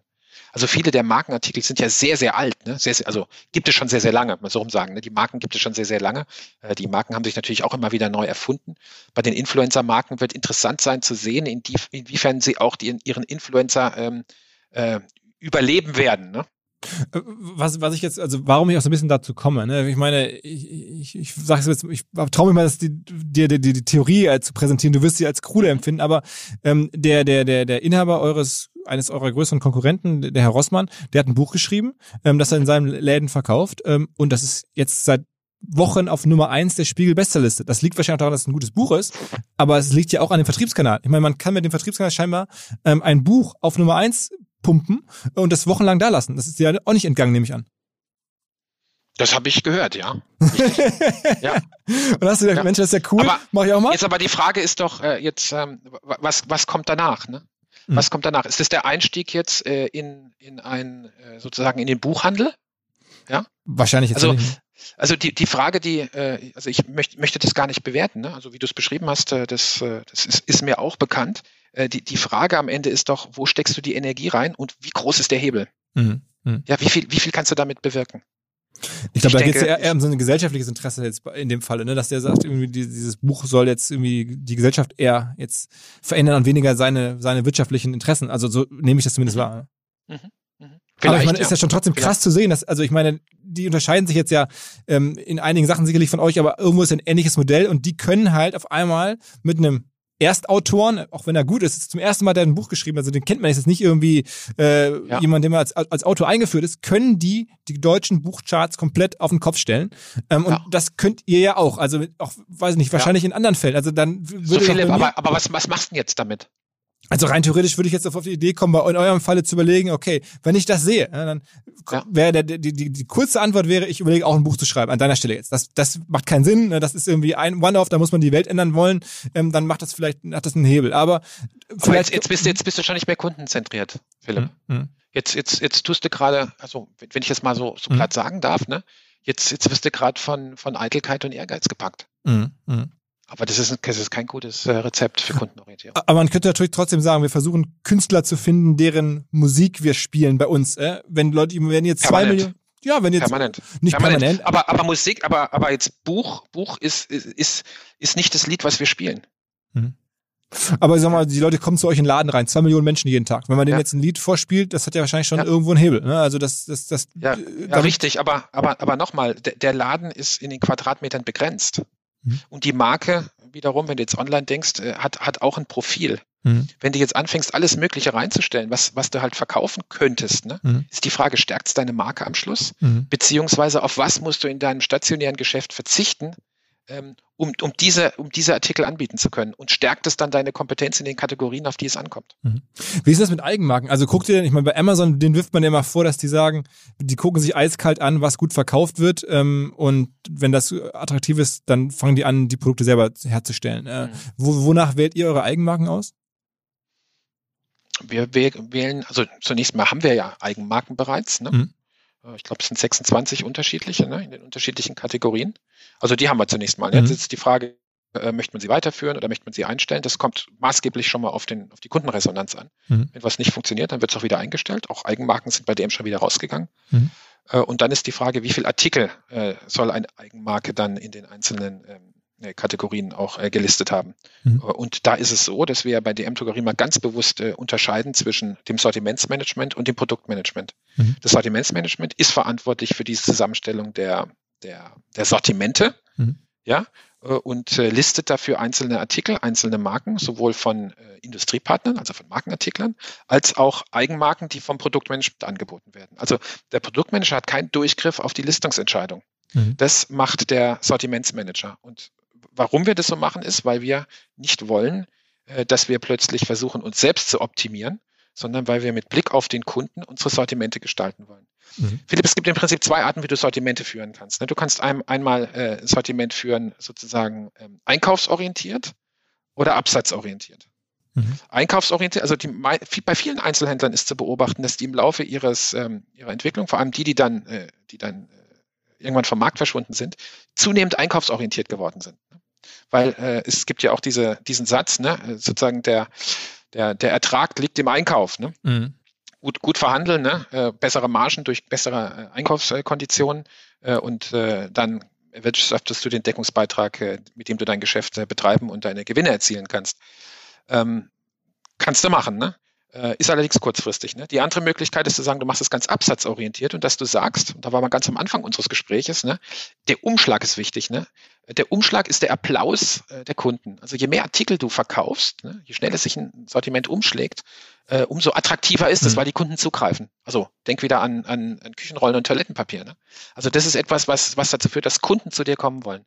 Und, und, äh, und, und wir glauben bei DM, dass, äh, dass, die, dass die Erfolgsformel ist, dass wir konsequent absatzorientiert unsere Sortimente gestalten. Also das heißt, immer schauen, was kommt an. Und das gilt dann auch für Eigenmarken. Wir dürfen Eigenmarken nicht führen, weil sie von DM sind, sondern wir müssen Eigenmarken dann führen, wenn sie bei den Kunden ankommen. Aber ich meine, am Ende ist es ja, was du sagst, ist ja auch sehr, sehr nah dran an dieser knallharten äh, Jeff Bezos, Amazon-Denke, irgendwie äh, der Kunde kommt als allererstes und dann, dann lange kommt, danach kommt lange nichts. Deswegen ist, ist Amazon so erfolgreich. Also eigentlich ist es so ein bisschen das Amazon-Prinzip, was ihr macht, nur im, im sozusagen jetzt vor allen Dingen im stationären Handel in Deutschland. Oder ja. Gut, der, der, der Jeff Bezos, äh, der, der, der, der beschreibt halt die Gesetzmäßigkeiten. Ne? Und jetzt, wie, wie immer, ne? du kannst dich an die Gesetzmäßigkeiten halten oder du kannst dagegen verstoßen. Das ist die Freiheit, die du hast. Ne? Nur wenn du dich an die Gesetzmäßigkeiten hältst, ist die Wahrscheinlichkeit, dass, dass das Gesetz sozusagen, dass du das Gesetz im Rücken hast, ja, dass es dir sozusagen Schub gibt, äh, äh ist, ist, halt, ist halt eine sehr effiziente Vorgehensweise. Wenn du gegen das Gesetz verstößt, da musst du permanent dagegen anarbeiten und mit irgendwelchen ähm, sozusagen ähm, zusätzlichen Maßnahmen äh, versuchen äh, zu kompensieren, dass du das Gesetz nicht berücksichtigst. Also das Marktgesetz, ich rede jetzt nicht vom, vom, äh, vom juristischen Gesetz natürlich, ne? also von der Gesetzmäßigkeit. Was glaubst du, jetzt habt ihr aktuell so Größenordnung 11, 12 Milliarden Euro Umsatz. Wenn du den Job nach zehn Jahren machst, was wovon ja auszugehen ist, ähm, es ist ja auch ähm, zum Großteil eine Euro oder deine Firma, ähm, was, wo kann man da hinkommen? Also in zehn Jahren seid ihr Verdoppelung, Verfünffachung, zwei Milliarden mehr. Was glaubst du ist als Vision? Was hast du da so im Kopf?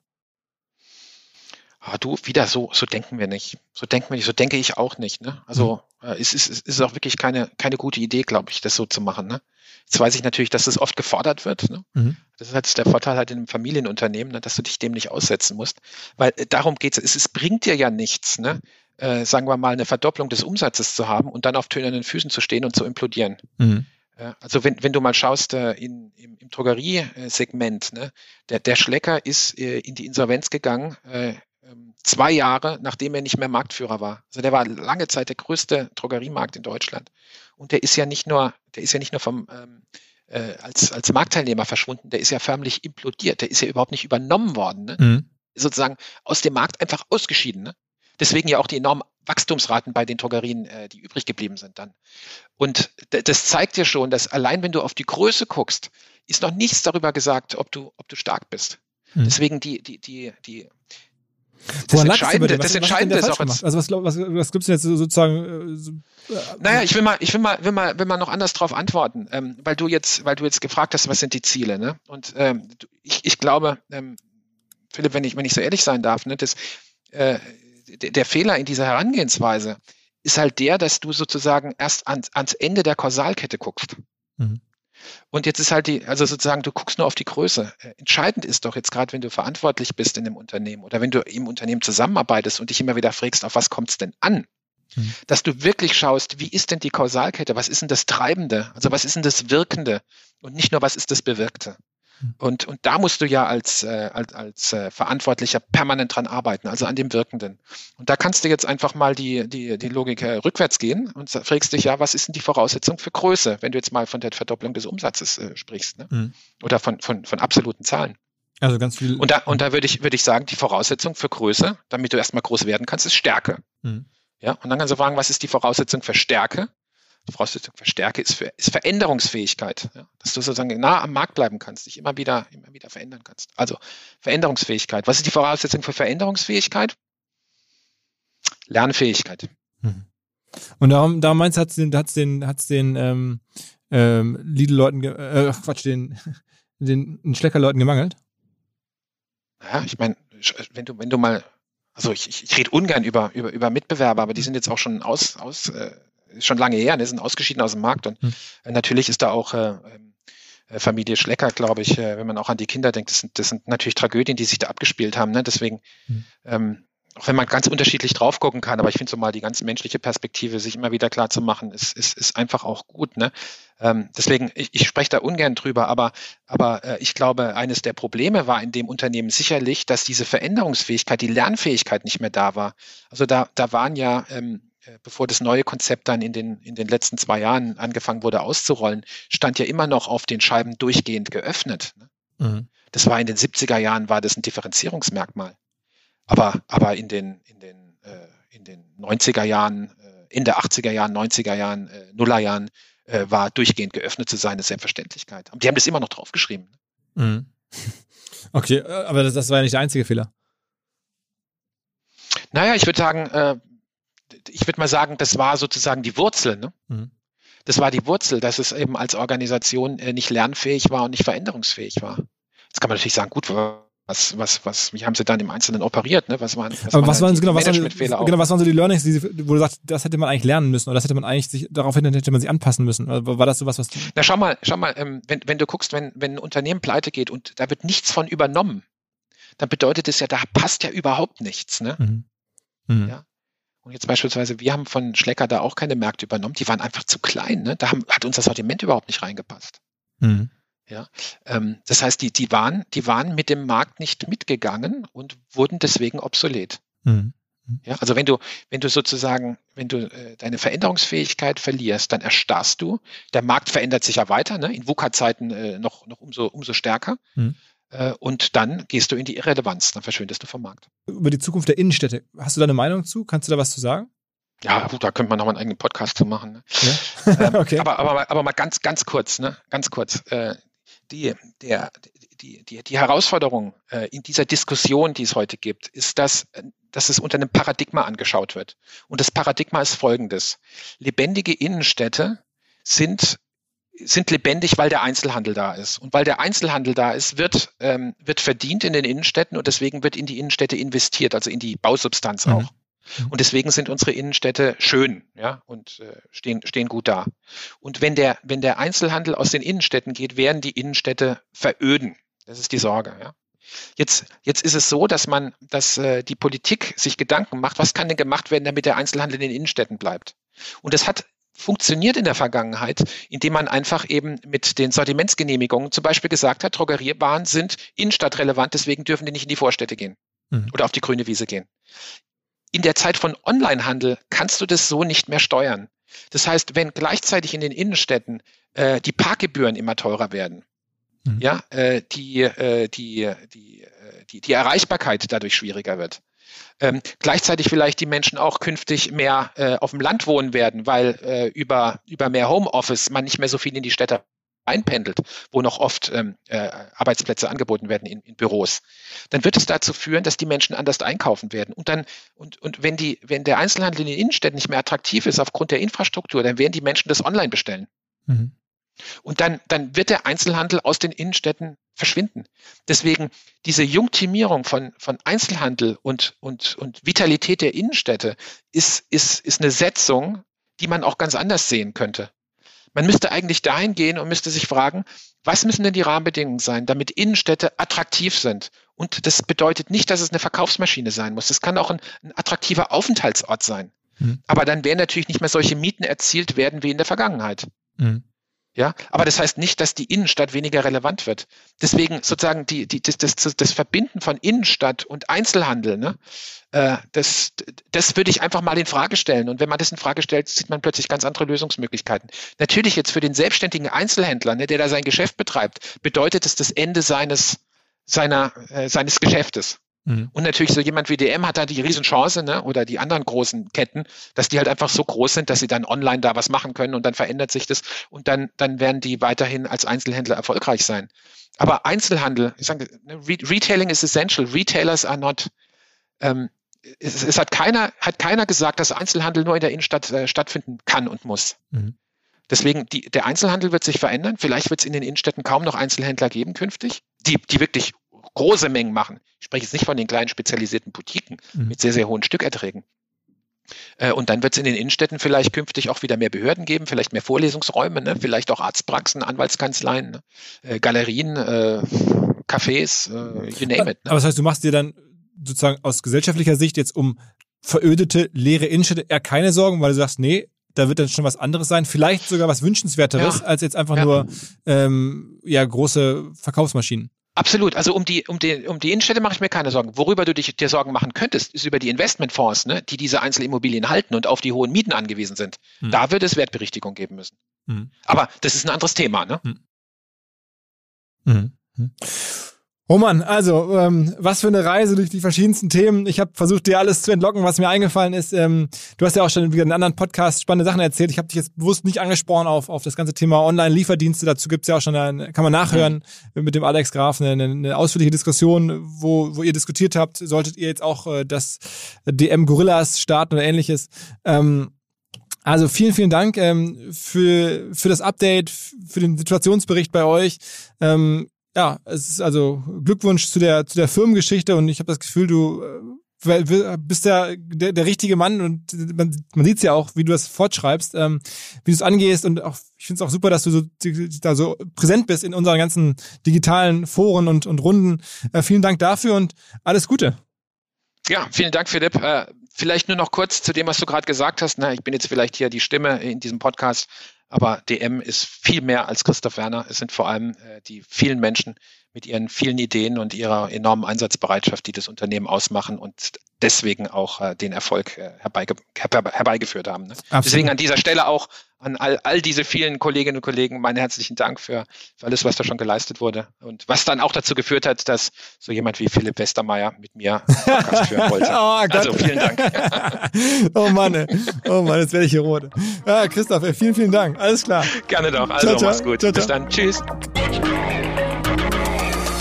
Das war der Christoph Werner und jetzt wie vorab angekündigt noch ein kurzes Gespräch mit Christian Meinken von Pilot hier aus Hamburg, eine der größten deutschen unabhängigen Mediaagenturgruppen und mal hören, wie es dir gerade so geht. Eine Reihe, die wir hier ständig fortsetzen, ist die, dass wir mit Leuten sprechen, die zum OMR-Festival dazugehören, die gekommen wären, die in diesem Jahr nicht haben kommen können, mit denen wir trotzdem das ganze Jahr über in Kontakt stehen und arbeiten. Und eine Firma, äh, mit der wir seit Jahren viel machen, ist die Agentur Pilot oder Pilot, muss man aber fragen, wie es eigentlich richtig heißen soll. Ich höre es immer seit Jahren unterschiedlich hier aus Hamburg. Und ähm, sozusagen der Chef dort ist Christian Meinken, also Managing Director, ähm, die neue Generation von, von Pilot, von Pilot. Moin Christian. Hey, grüß dich Philipp. Also wie heißt es jetzt? Ähm, tatsächlich haben wir beides im Portfolio und wir sind selbst nicht entschlossen, wie wir uns nennen. Wir sprechen von den Piloten und sagen Pilot, ähm, suchst dir aus. Machen wir auch selbst von Zeit zu Zeit. Ach, okay, krass. Also du, du bist ja ein, ein Urgestein des Hauses, obwohl noch so recht jung, ne? Ähm, ich bin seit knapp 14 Jahren jetzt dabei, ja. Und du bist jetzt selber Anfang 40? Ja, 42. Okay, und, und dann hast du jetzt sozusagen nach all der Zeit jetzt sozusagen mittlerweile die Gesamtverantwortung für den Laden übernommen. Ja, äh, seit zweieinhalb Jahren darf ich mich äh, eben um, um alle Themen in der Firma kümmern und äh, macht riesig Spaß weiter, klar. Und hast du angefangen als, als Junior Planner oder? Ja, tatsächlich. Ich habe ähm, vorher eine ganze Weile schon auf diversen E-Commerce oder anderen Digitalthemen gearbeitet und äh, bin dann zu Pilot, um irgendwie Media mal besser zu verstehen und bin da als Junior Planer eingestiegen und ähm, ja, hat sich ganz gut entwickelt. Ja. Was war sozusagen, also warum du? Ich meine, da arbeiten jetzt so 700, 800 Leute? 450. Äh, okay, okay, 450. Also war, was, was, hast, was glaubst du, was hast du besonders gut drauf? Was hat dich sozusagen am Ende qualifiziert in den Augen der Gründer? Das ist immer eine interessante, also ich meine, was, was mache ich gerne? Ich glaube, ich habe mich immer engagiert ähm, fürs Unternehmen, habe geguckt, dass wir, dass wir weiterkommen, irgendwie neue Sachen ausprobieren. Ähm, habe das Glück gehabt, immer an, an total spannenden Themen, Kunden und Phasen mitarbeiten zu können. Und äh, ich, am Ende ähm, sind wir ein unternehmerischer Laden und ich glaube, man hat in mir jemanden gesehen, der diesen unternehmerischen Geister auch genauso weiter aufrechterhalten kann und, und fortführen und ausbauen. Äh, okay. Und nochmal für alle, die jetzt, jetzt nicht so tief drin sind, wie ist das Geschäftsmodell Mediaagentur ganz klassisch? Ihr bekommt einen Etat, den ihr sozusagen vertrauensvoll dann äh, platziert, Mediapläne schreibt, also dann überlegt, wo, wo gebe ich jetzt das Geld des Kunden aus, wo kann ich für den Kunden am meisten Neukunden gewinnen, Aufmerksamkeit erzielen und so weiter, Marke aufbauen. Ähm, und ein Teil dieses Etats, den ihr da verwaltet, der fällt euch dann selber zu für die Arbeit. Ist das korrekt? Das ist, ein, das da richtig. Ich glaube auch noch wichtig, dass wir als Agentur, Mediaagentur ist sicherlich der, der Kern unseres äh, Geschäftsmodells. Wir haben aber durchaus auch andere Geschäftsbereiche. Wir haben ein, ein Kreativteam aufgebaut über viele Jahre, vor allem auch aus der sozusagen medienadäquaten Produktion, Aufbereitung von Ideen, ähm, wir haben äh, ein, ein, Forschungs- und Datenteam äh, schon lange mit einer Martina Vollbär, die das seit vielen Jahren mit, mit sehr großer Anerkennung nicht nur bei uns, sondern auch im Markt der macht ähm, und sind im, im Technologiebereich unterwegs, äh, Softwarebereich. Also haben mehrere Themenfelder auch, die wir besetzen. Ähm, und äh, aber im Mediaagenturbereich, klar, da äh, haben wir äh, Etats, Budgets, ähm, die, bei denen wir bestimmen, was für, was für Ziele haben wir, wie viel Geld sollte man dafür einsetzen, wo setzen wir das ein, welche, äh, welche Medien nutzen wir dafür, welche Inventare, wie steuern wir das aus, wie planen wir das, wie optimieren wir das, wie kaufen das zu guten Konditionen ein ähm, und stellen dann über Optimierung sicher, dass wir die Ziele auch wirklich erreichen, die da. Wo gibt ihr denn gerade verstärkt Geld aus? Was sind denn so die Trends? Also wenn man jetzt so viel Gelder verwaltet.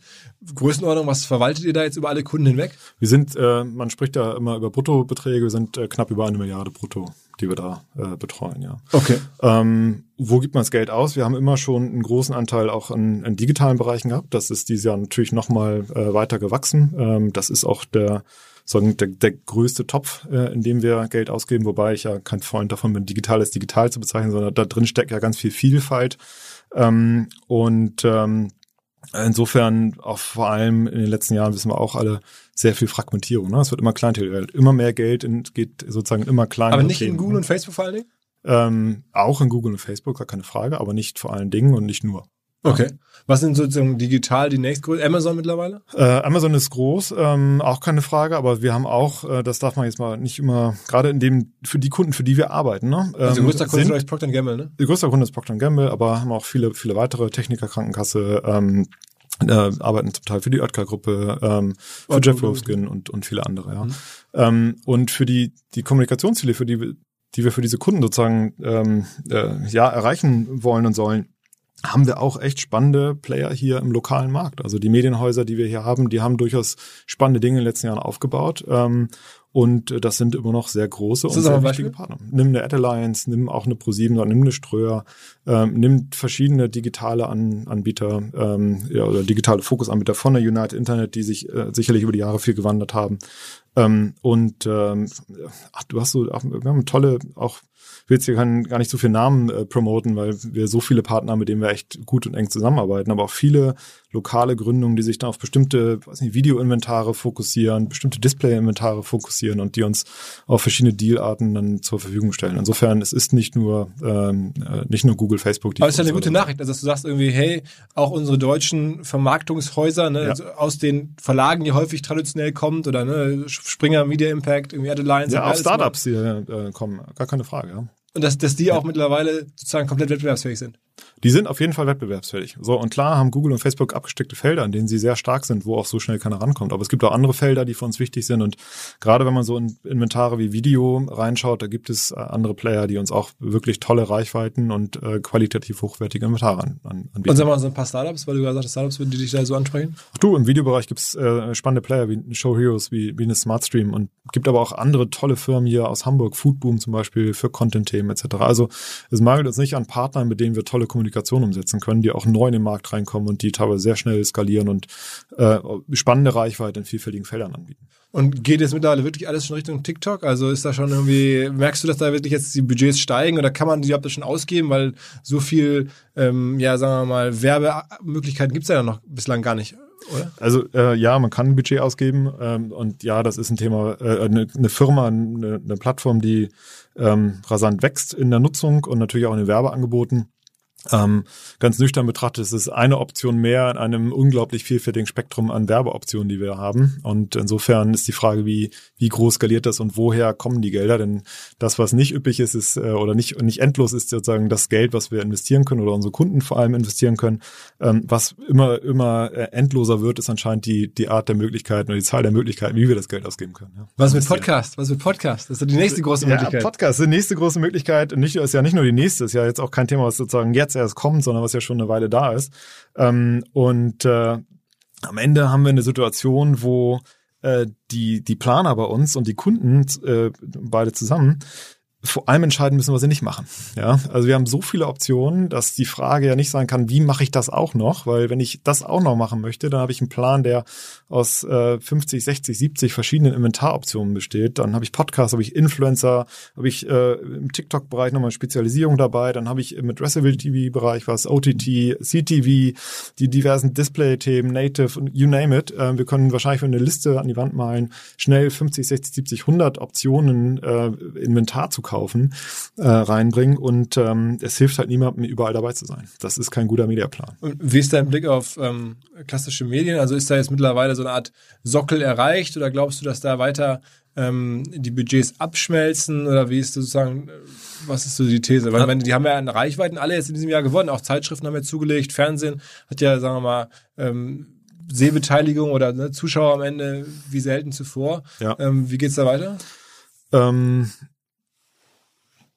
also ich finde, ein Abgesang auf klassische Medien ist vollkommen unnötig. Ich finde, da können wir uns mal einen neutralen Blick auf eine Medienlandschaft gönnen und dann gucken, welche Menschen nutzen was und wie können wir da werben. So ähm, und daher zu sagen, wir müssen mehr in digital machen, weil in digital liegt die Zukunft. Wir machen ja keine Pläne für die Zukunft, wir machen Pläne für jetzt und heute. Das, was Menschen heute gucken oder lesen oder hören, ähm, da müssen wir uns entscheiden, äh, wie wir, wie wir gute Kommunikationspläne machen.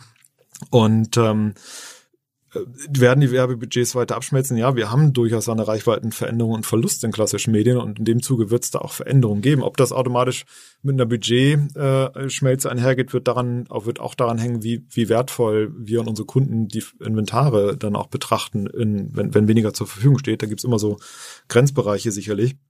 Aber ähm, mit mit der Verschiebung von Nutzung werden werden wir auch äh, Gelder verschieben ähm, was wir tunlichst vermeiden sollten, ist äh, diese Gelderverschiebung äh, in einem gewissen vorausheilenden Gehorsam äh, zu machen, weil wir durchaus sehr viele klassische Medien haben, die einen ganz starken Wirkbeitrag für sehr viele Kommunikationsziele leisten. Ja. Okay, okay. Was ist denn von den ganzen neuen Optionen, du hast ja gerade so viele genannt, eine oder zwei, wo du sagst, das ist auf jeden Fall was, was mich jetzt persönlich oder wo ich jetzt sehr stark erlebe, wie es funktioniert, wie es eine ganz eigene ähm, vielleicht Dynamik entfaltet. Also es sind ja so viele, aber greif da mal eine raus, wo du jetzt mit deiner Erfahrung, mit deiner, auf deiner Position sagst, okay, mhm. ähm, wenn ich jetzt nochmal jung wäre, da würde ich mich draufschmeißen, da würde ich jetzt vielleicht, oder das heißt jung, jünger wäre, ähm, da würde ich jetzt irgendwie versuchen, in dem Bereich zu arbeiten oder da, das ist ein Kanal, an den ich glaube, so dass ich da jetzt tiefer reingehen würde. Ich frage mal, was ist ein Kanal? Ich, was ich super spannend finde als, äh, als, als, ich sag mal, Medien- und Inhalteformat ist alles, was ist, wie, wie auch immer du es nennst, aber dieses Stories-Thema. Also vertikale Stories, über die ich durchskippe mit meinem Daumen. Ähm, und die, aus meiner Sicht ist das ein Thema. Am ersten sehen wir jetzt bei LinkedIn und, äh, und Twitter, äh, dass ähm, diese Plattformen, die, die bisher auf Feed gesetzt haben, jetzt auch in Stories reingehen. Was ich persönlich immer noch nicht verstehe, ist, warum nicht mehr Medienangebote auf Stories setzen als ein zusätzliches Angebot zu ihrem Homepage-Feed oder wie auch immer sie ihre äh, äh, Artikel oder sonstigen Content sozusagen auf ihren eigenen äh, Properties auch äh, ähm, präsentieren. Also Bild.de als mit Stories. Ja, Bild.de, Spiegelzeit äh, oder andere. Also Stories ist am Ende ja nur eine andere Art, Inhalte anzubieten und einen Teaser anzubieten. Und ähm, ich persönlich sehe relativ wenig Unterschied zwischen dem Newsfeed von Facebook und dem, sag mal, dem Homepage-Feed einer Spiegel oder Zeit. Ja, von der Nutzungslogik ist das ja das Gleiche. Die Frage ist nur, wie es bestückt wird. Und so sehe ich bei Stories. Im Prinzip ist das auch das eine Mediensprache. Eine, eigentlich ist das eine Mediengattung, ja, Stories. Und die wird dann von verschiedenen Plattformen irgendwo angeboten, aufgebaut. Und ich sehe daran etwas, äh, wo ich glaube, dass eigentlich viel mehr Anbieter ähm, ein Potenzial hätten, ihre Inhalte auch so zu präsentieren. Okay. Und zwar nicht nur, ich sag mal, Spiegel bei Facebook, sondern Spiegel bei Spiegel. Warum mache ich die Artikel nicht auch oder bestimmte Artikel oder Themen auf die Art ähm, mit, mit den kleinen Stories um? Kann ich, kann ich genauso machen. Also das ist für mich ein Thema, wo ich wirklich finde, da steckt eigentlich viel mehr drin. Und ja, wir können jetzt alle genervt sein, dass wir auf jeder Plattform diese Stories haben und überall sieht man die gleichen. Aber die eigentliche Frage ist doch, ähm, was bietet, bietet so ein, ich weiß gar nicht, wie ich es nennen, aber am Ende so eine, so eine Art Medienformat, dann auch klassischen Inhalteanbietern jenseits dieser großen Plattform. Ja. Ich meine, es ist schon erstaunlich, wie, wie krass da, da mittlerweile auch die Budgets hingehen. Ich meine, bei ja. Instagram, die haben innerhalb von, weiß nicht, 24 Monaten einige Milliarden Umsatz aufgebaut, nur im Story-Bereich. Ne? Ja, aber schau mal, wir, wir diskutieren auch ganz viel ähm, äh, im sozusagen äh, im, im Markenwerbemarkt viel über die äh, Grenzen und Nutzen von bestimmten Display-Werbeflächen und äh, wie auch im Desktop-Bereich, wie zerfasert da bestimmte Angebote sind und wo wir wirklich noch Wirkung bekommen und wo nicht. Und ähm, ich glaube, dass wir da eigentlich eine Chance haben, äh, Inhalte und gleichzeitig Werbeformate zu haben, die ähm, viel, ja, also die, die Werbung in Stories ist sehr, sehr natürlich aus meiner Sicht. Ja, es ist ein bisschen wie die Doppelseite in Print. Du kannst da drüber gehen.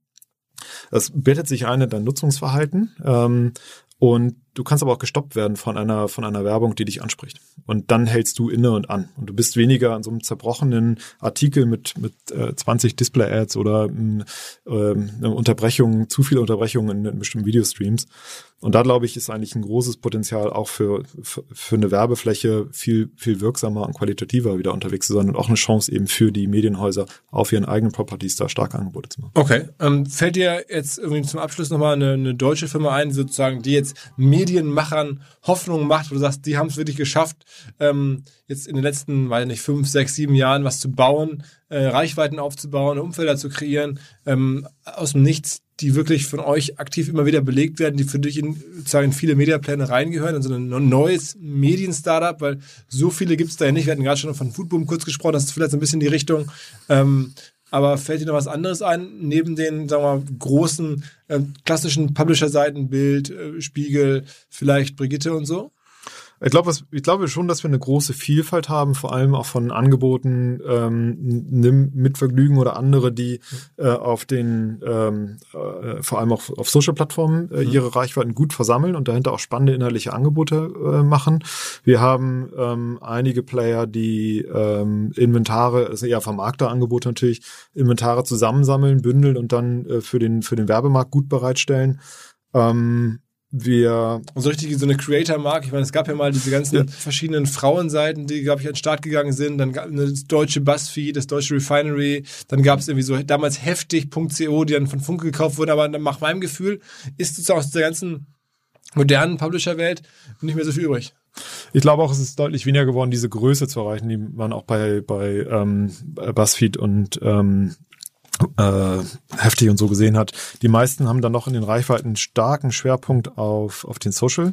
Aber wenn so Geschäftsmodelle wie weißt du noch oder ähnliche nimmst, da, da sind schon Plattformen, die auch ein spannendes Geschäft machen, was dann auch wieder Vermarktung auf eigenen Umfeldern sehr stark ermöglicht, die also dann letztlich ähm, die, die Social-Plattformen, die Feeds und Story und Co. für Promotion ihrer Inhalte nutzen, aber das schaffen eben auch Nutzer auf ihre eigenen Property zu überführen und da zu monetarisieren, plus auf den, auf den äh, Social- oder Video-Plattformen. Also ähm, ich würde schon sagen, dass man heute eine gute Chance hat, als ein schnelles, agiles Team, was für gute, was für Inhalte steht. Ne? Also was gar nicht vielleicht das Bestreben hat, jetzt ein großes Medienunternehmen aufzubauen, sondern was einfach Themen hat, über die man sprechen möchte. Wenn ich Thema, über die ich sprechen möchte, dann glaube ich, habe ich heute eine, äh, ähm, eine ähm, sozusagen Distributionslandschaft draußen, die ist mir schon dann wirklich spannende Geschäftsmodelle klein aufzubauen und daraus dann Dinge entstehen zu lassen. Ich meine, am Ende sind ja auch Influencer nichts anderes als, Richtig. als Medienmarken. Ne? Ja. Was, was überweist ihr so im Jahr in, geschätzt in die Influencer-Welt hinein, also an die verschiedensten Influencer, die es da draußen gibt? Sind das wahrscheinlich mehrere hundert Millionen schon?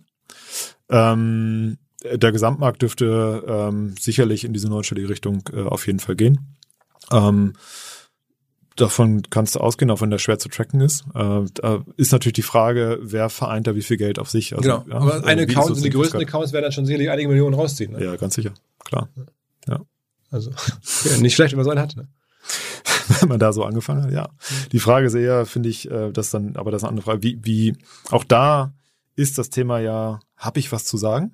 Also stehe ich für etwas, habe ich ein Thema, was auch immer das ist. Ähm, und wenn es Beauty oder Co. ist, habe ich was zu sagen ähm, und kann ich da authentisch Leute an mir versammeln oder verkommt zu so einem oberflächlichen, ähm, wer postet die schönsten Bilder.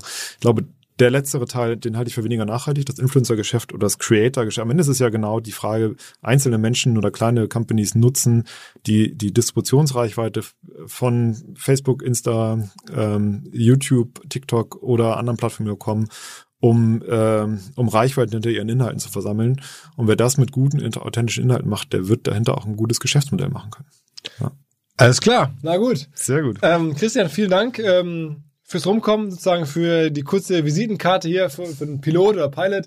Ähm, und natürlich, ja, ähm, der Start ist schon vor zwei Jahren gewesen, aber trotzdem bin ich gespannt auf die, die nächste Generation da bei euch, wie es weitergeht. Ähm, ich hoffe, ähm, wir können demnächst auch wieder unsere Sachen gemeinsam in der, in der echten Welt machen. Haben wir in den letzten Jahren jetzt ganz erfolgreich immer kleine, nette Events gemacht.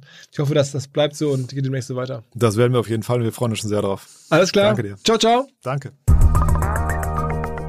Nochmal eine Erinnerung an den Future Hamburg Award. Also meine Kollegen in Hamburg versuchen euch kennenzulernen, wollen euch einen Preis verleihen, wenn ihr eine spannende junge Firma, ein Startup möglicherweise auch im Bereich Mobilität, Logistik oder Wasserstoff selber ähm, gegründet habt oder wenn ihr da mitarbeitet, dann macht es einfach, empfehlt es euren Chefs oder Kollegen hier eine kurze Bewerbung einzureichen unter future.hamburg slash award. Da kann man mitmachen, es kostet nichts, ganz einfach. Am Ende bemühen sich hier die Kollegen, dass ihr vielleicht hier als Standort oder vielleicht sogar als Hauptquartier nach Hamburg zieht. Was könnte es Schöneres geben? Wie gesagt, wenn ihr da tätig seid, macht es doch einfach mal. Man lernt sich kennen, man spricht. Dafür kann ja nicht viel bei schief gehen. Also future.hamburg slash award. Dieser Podcast wird produziert von Podstars bei OMR.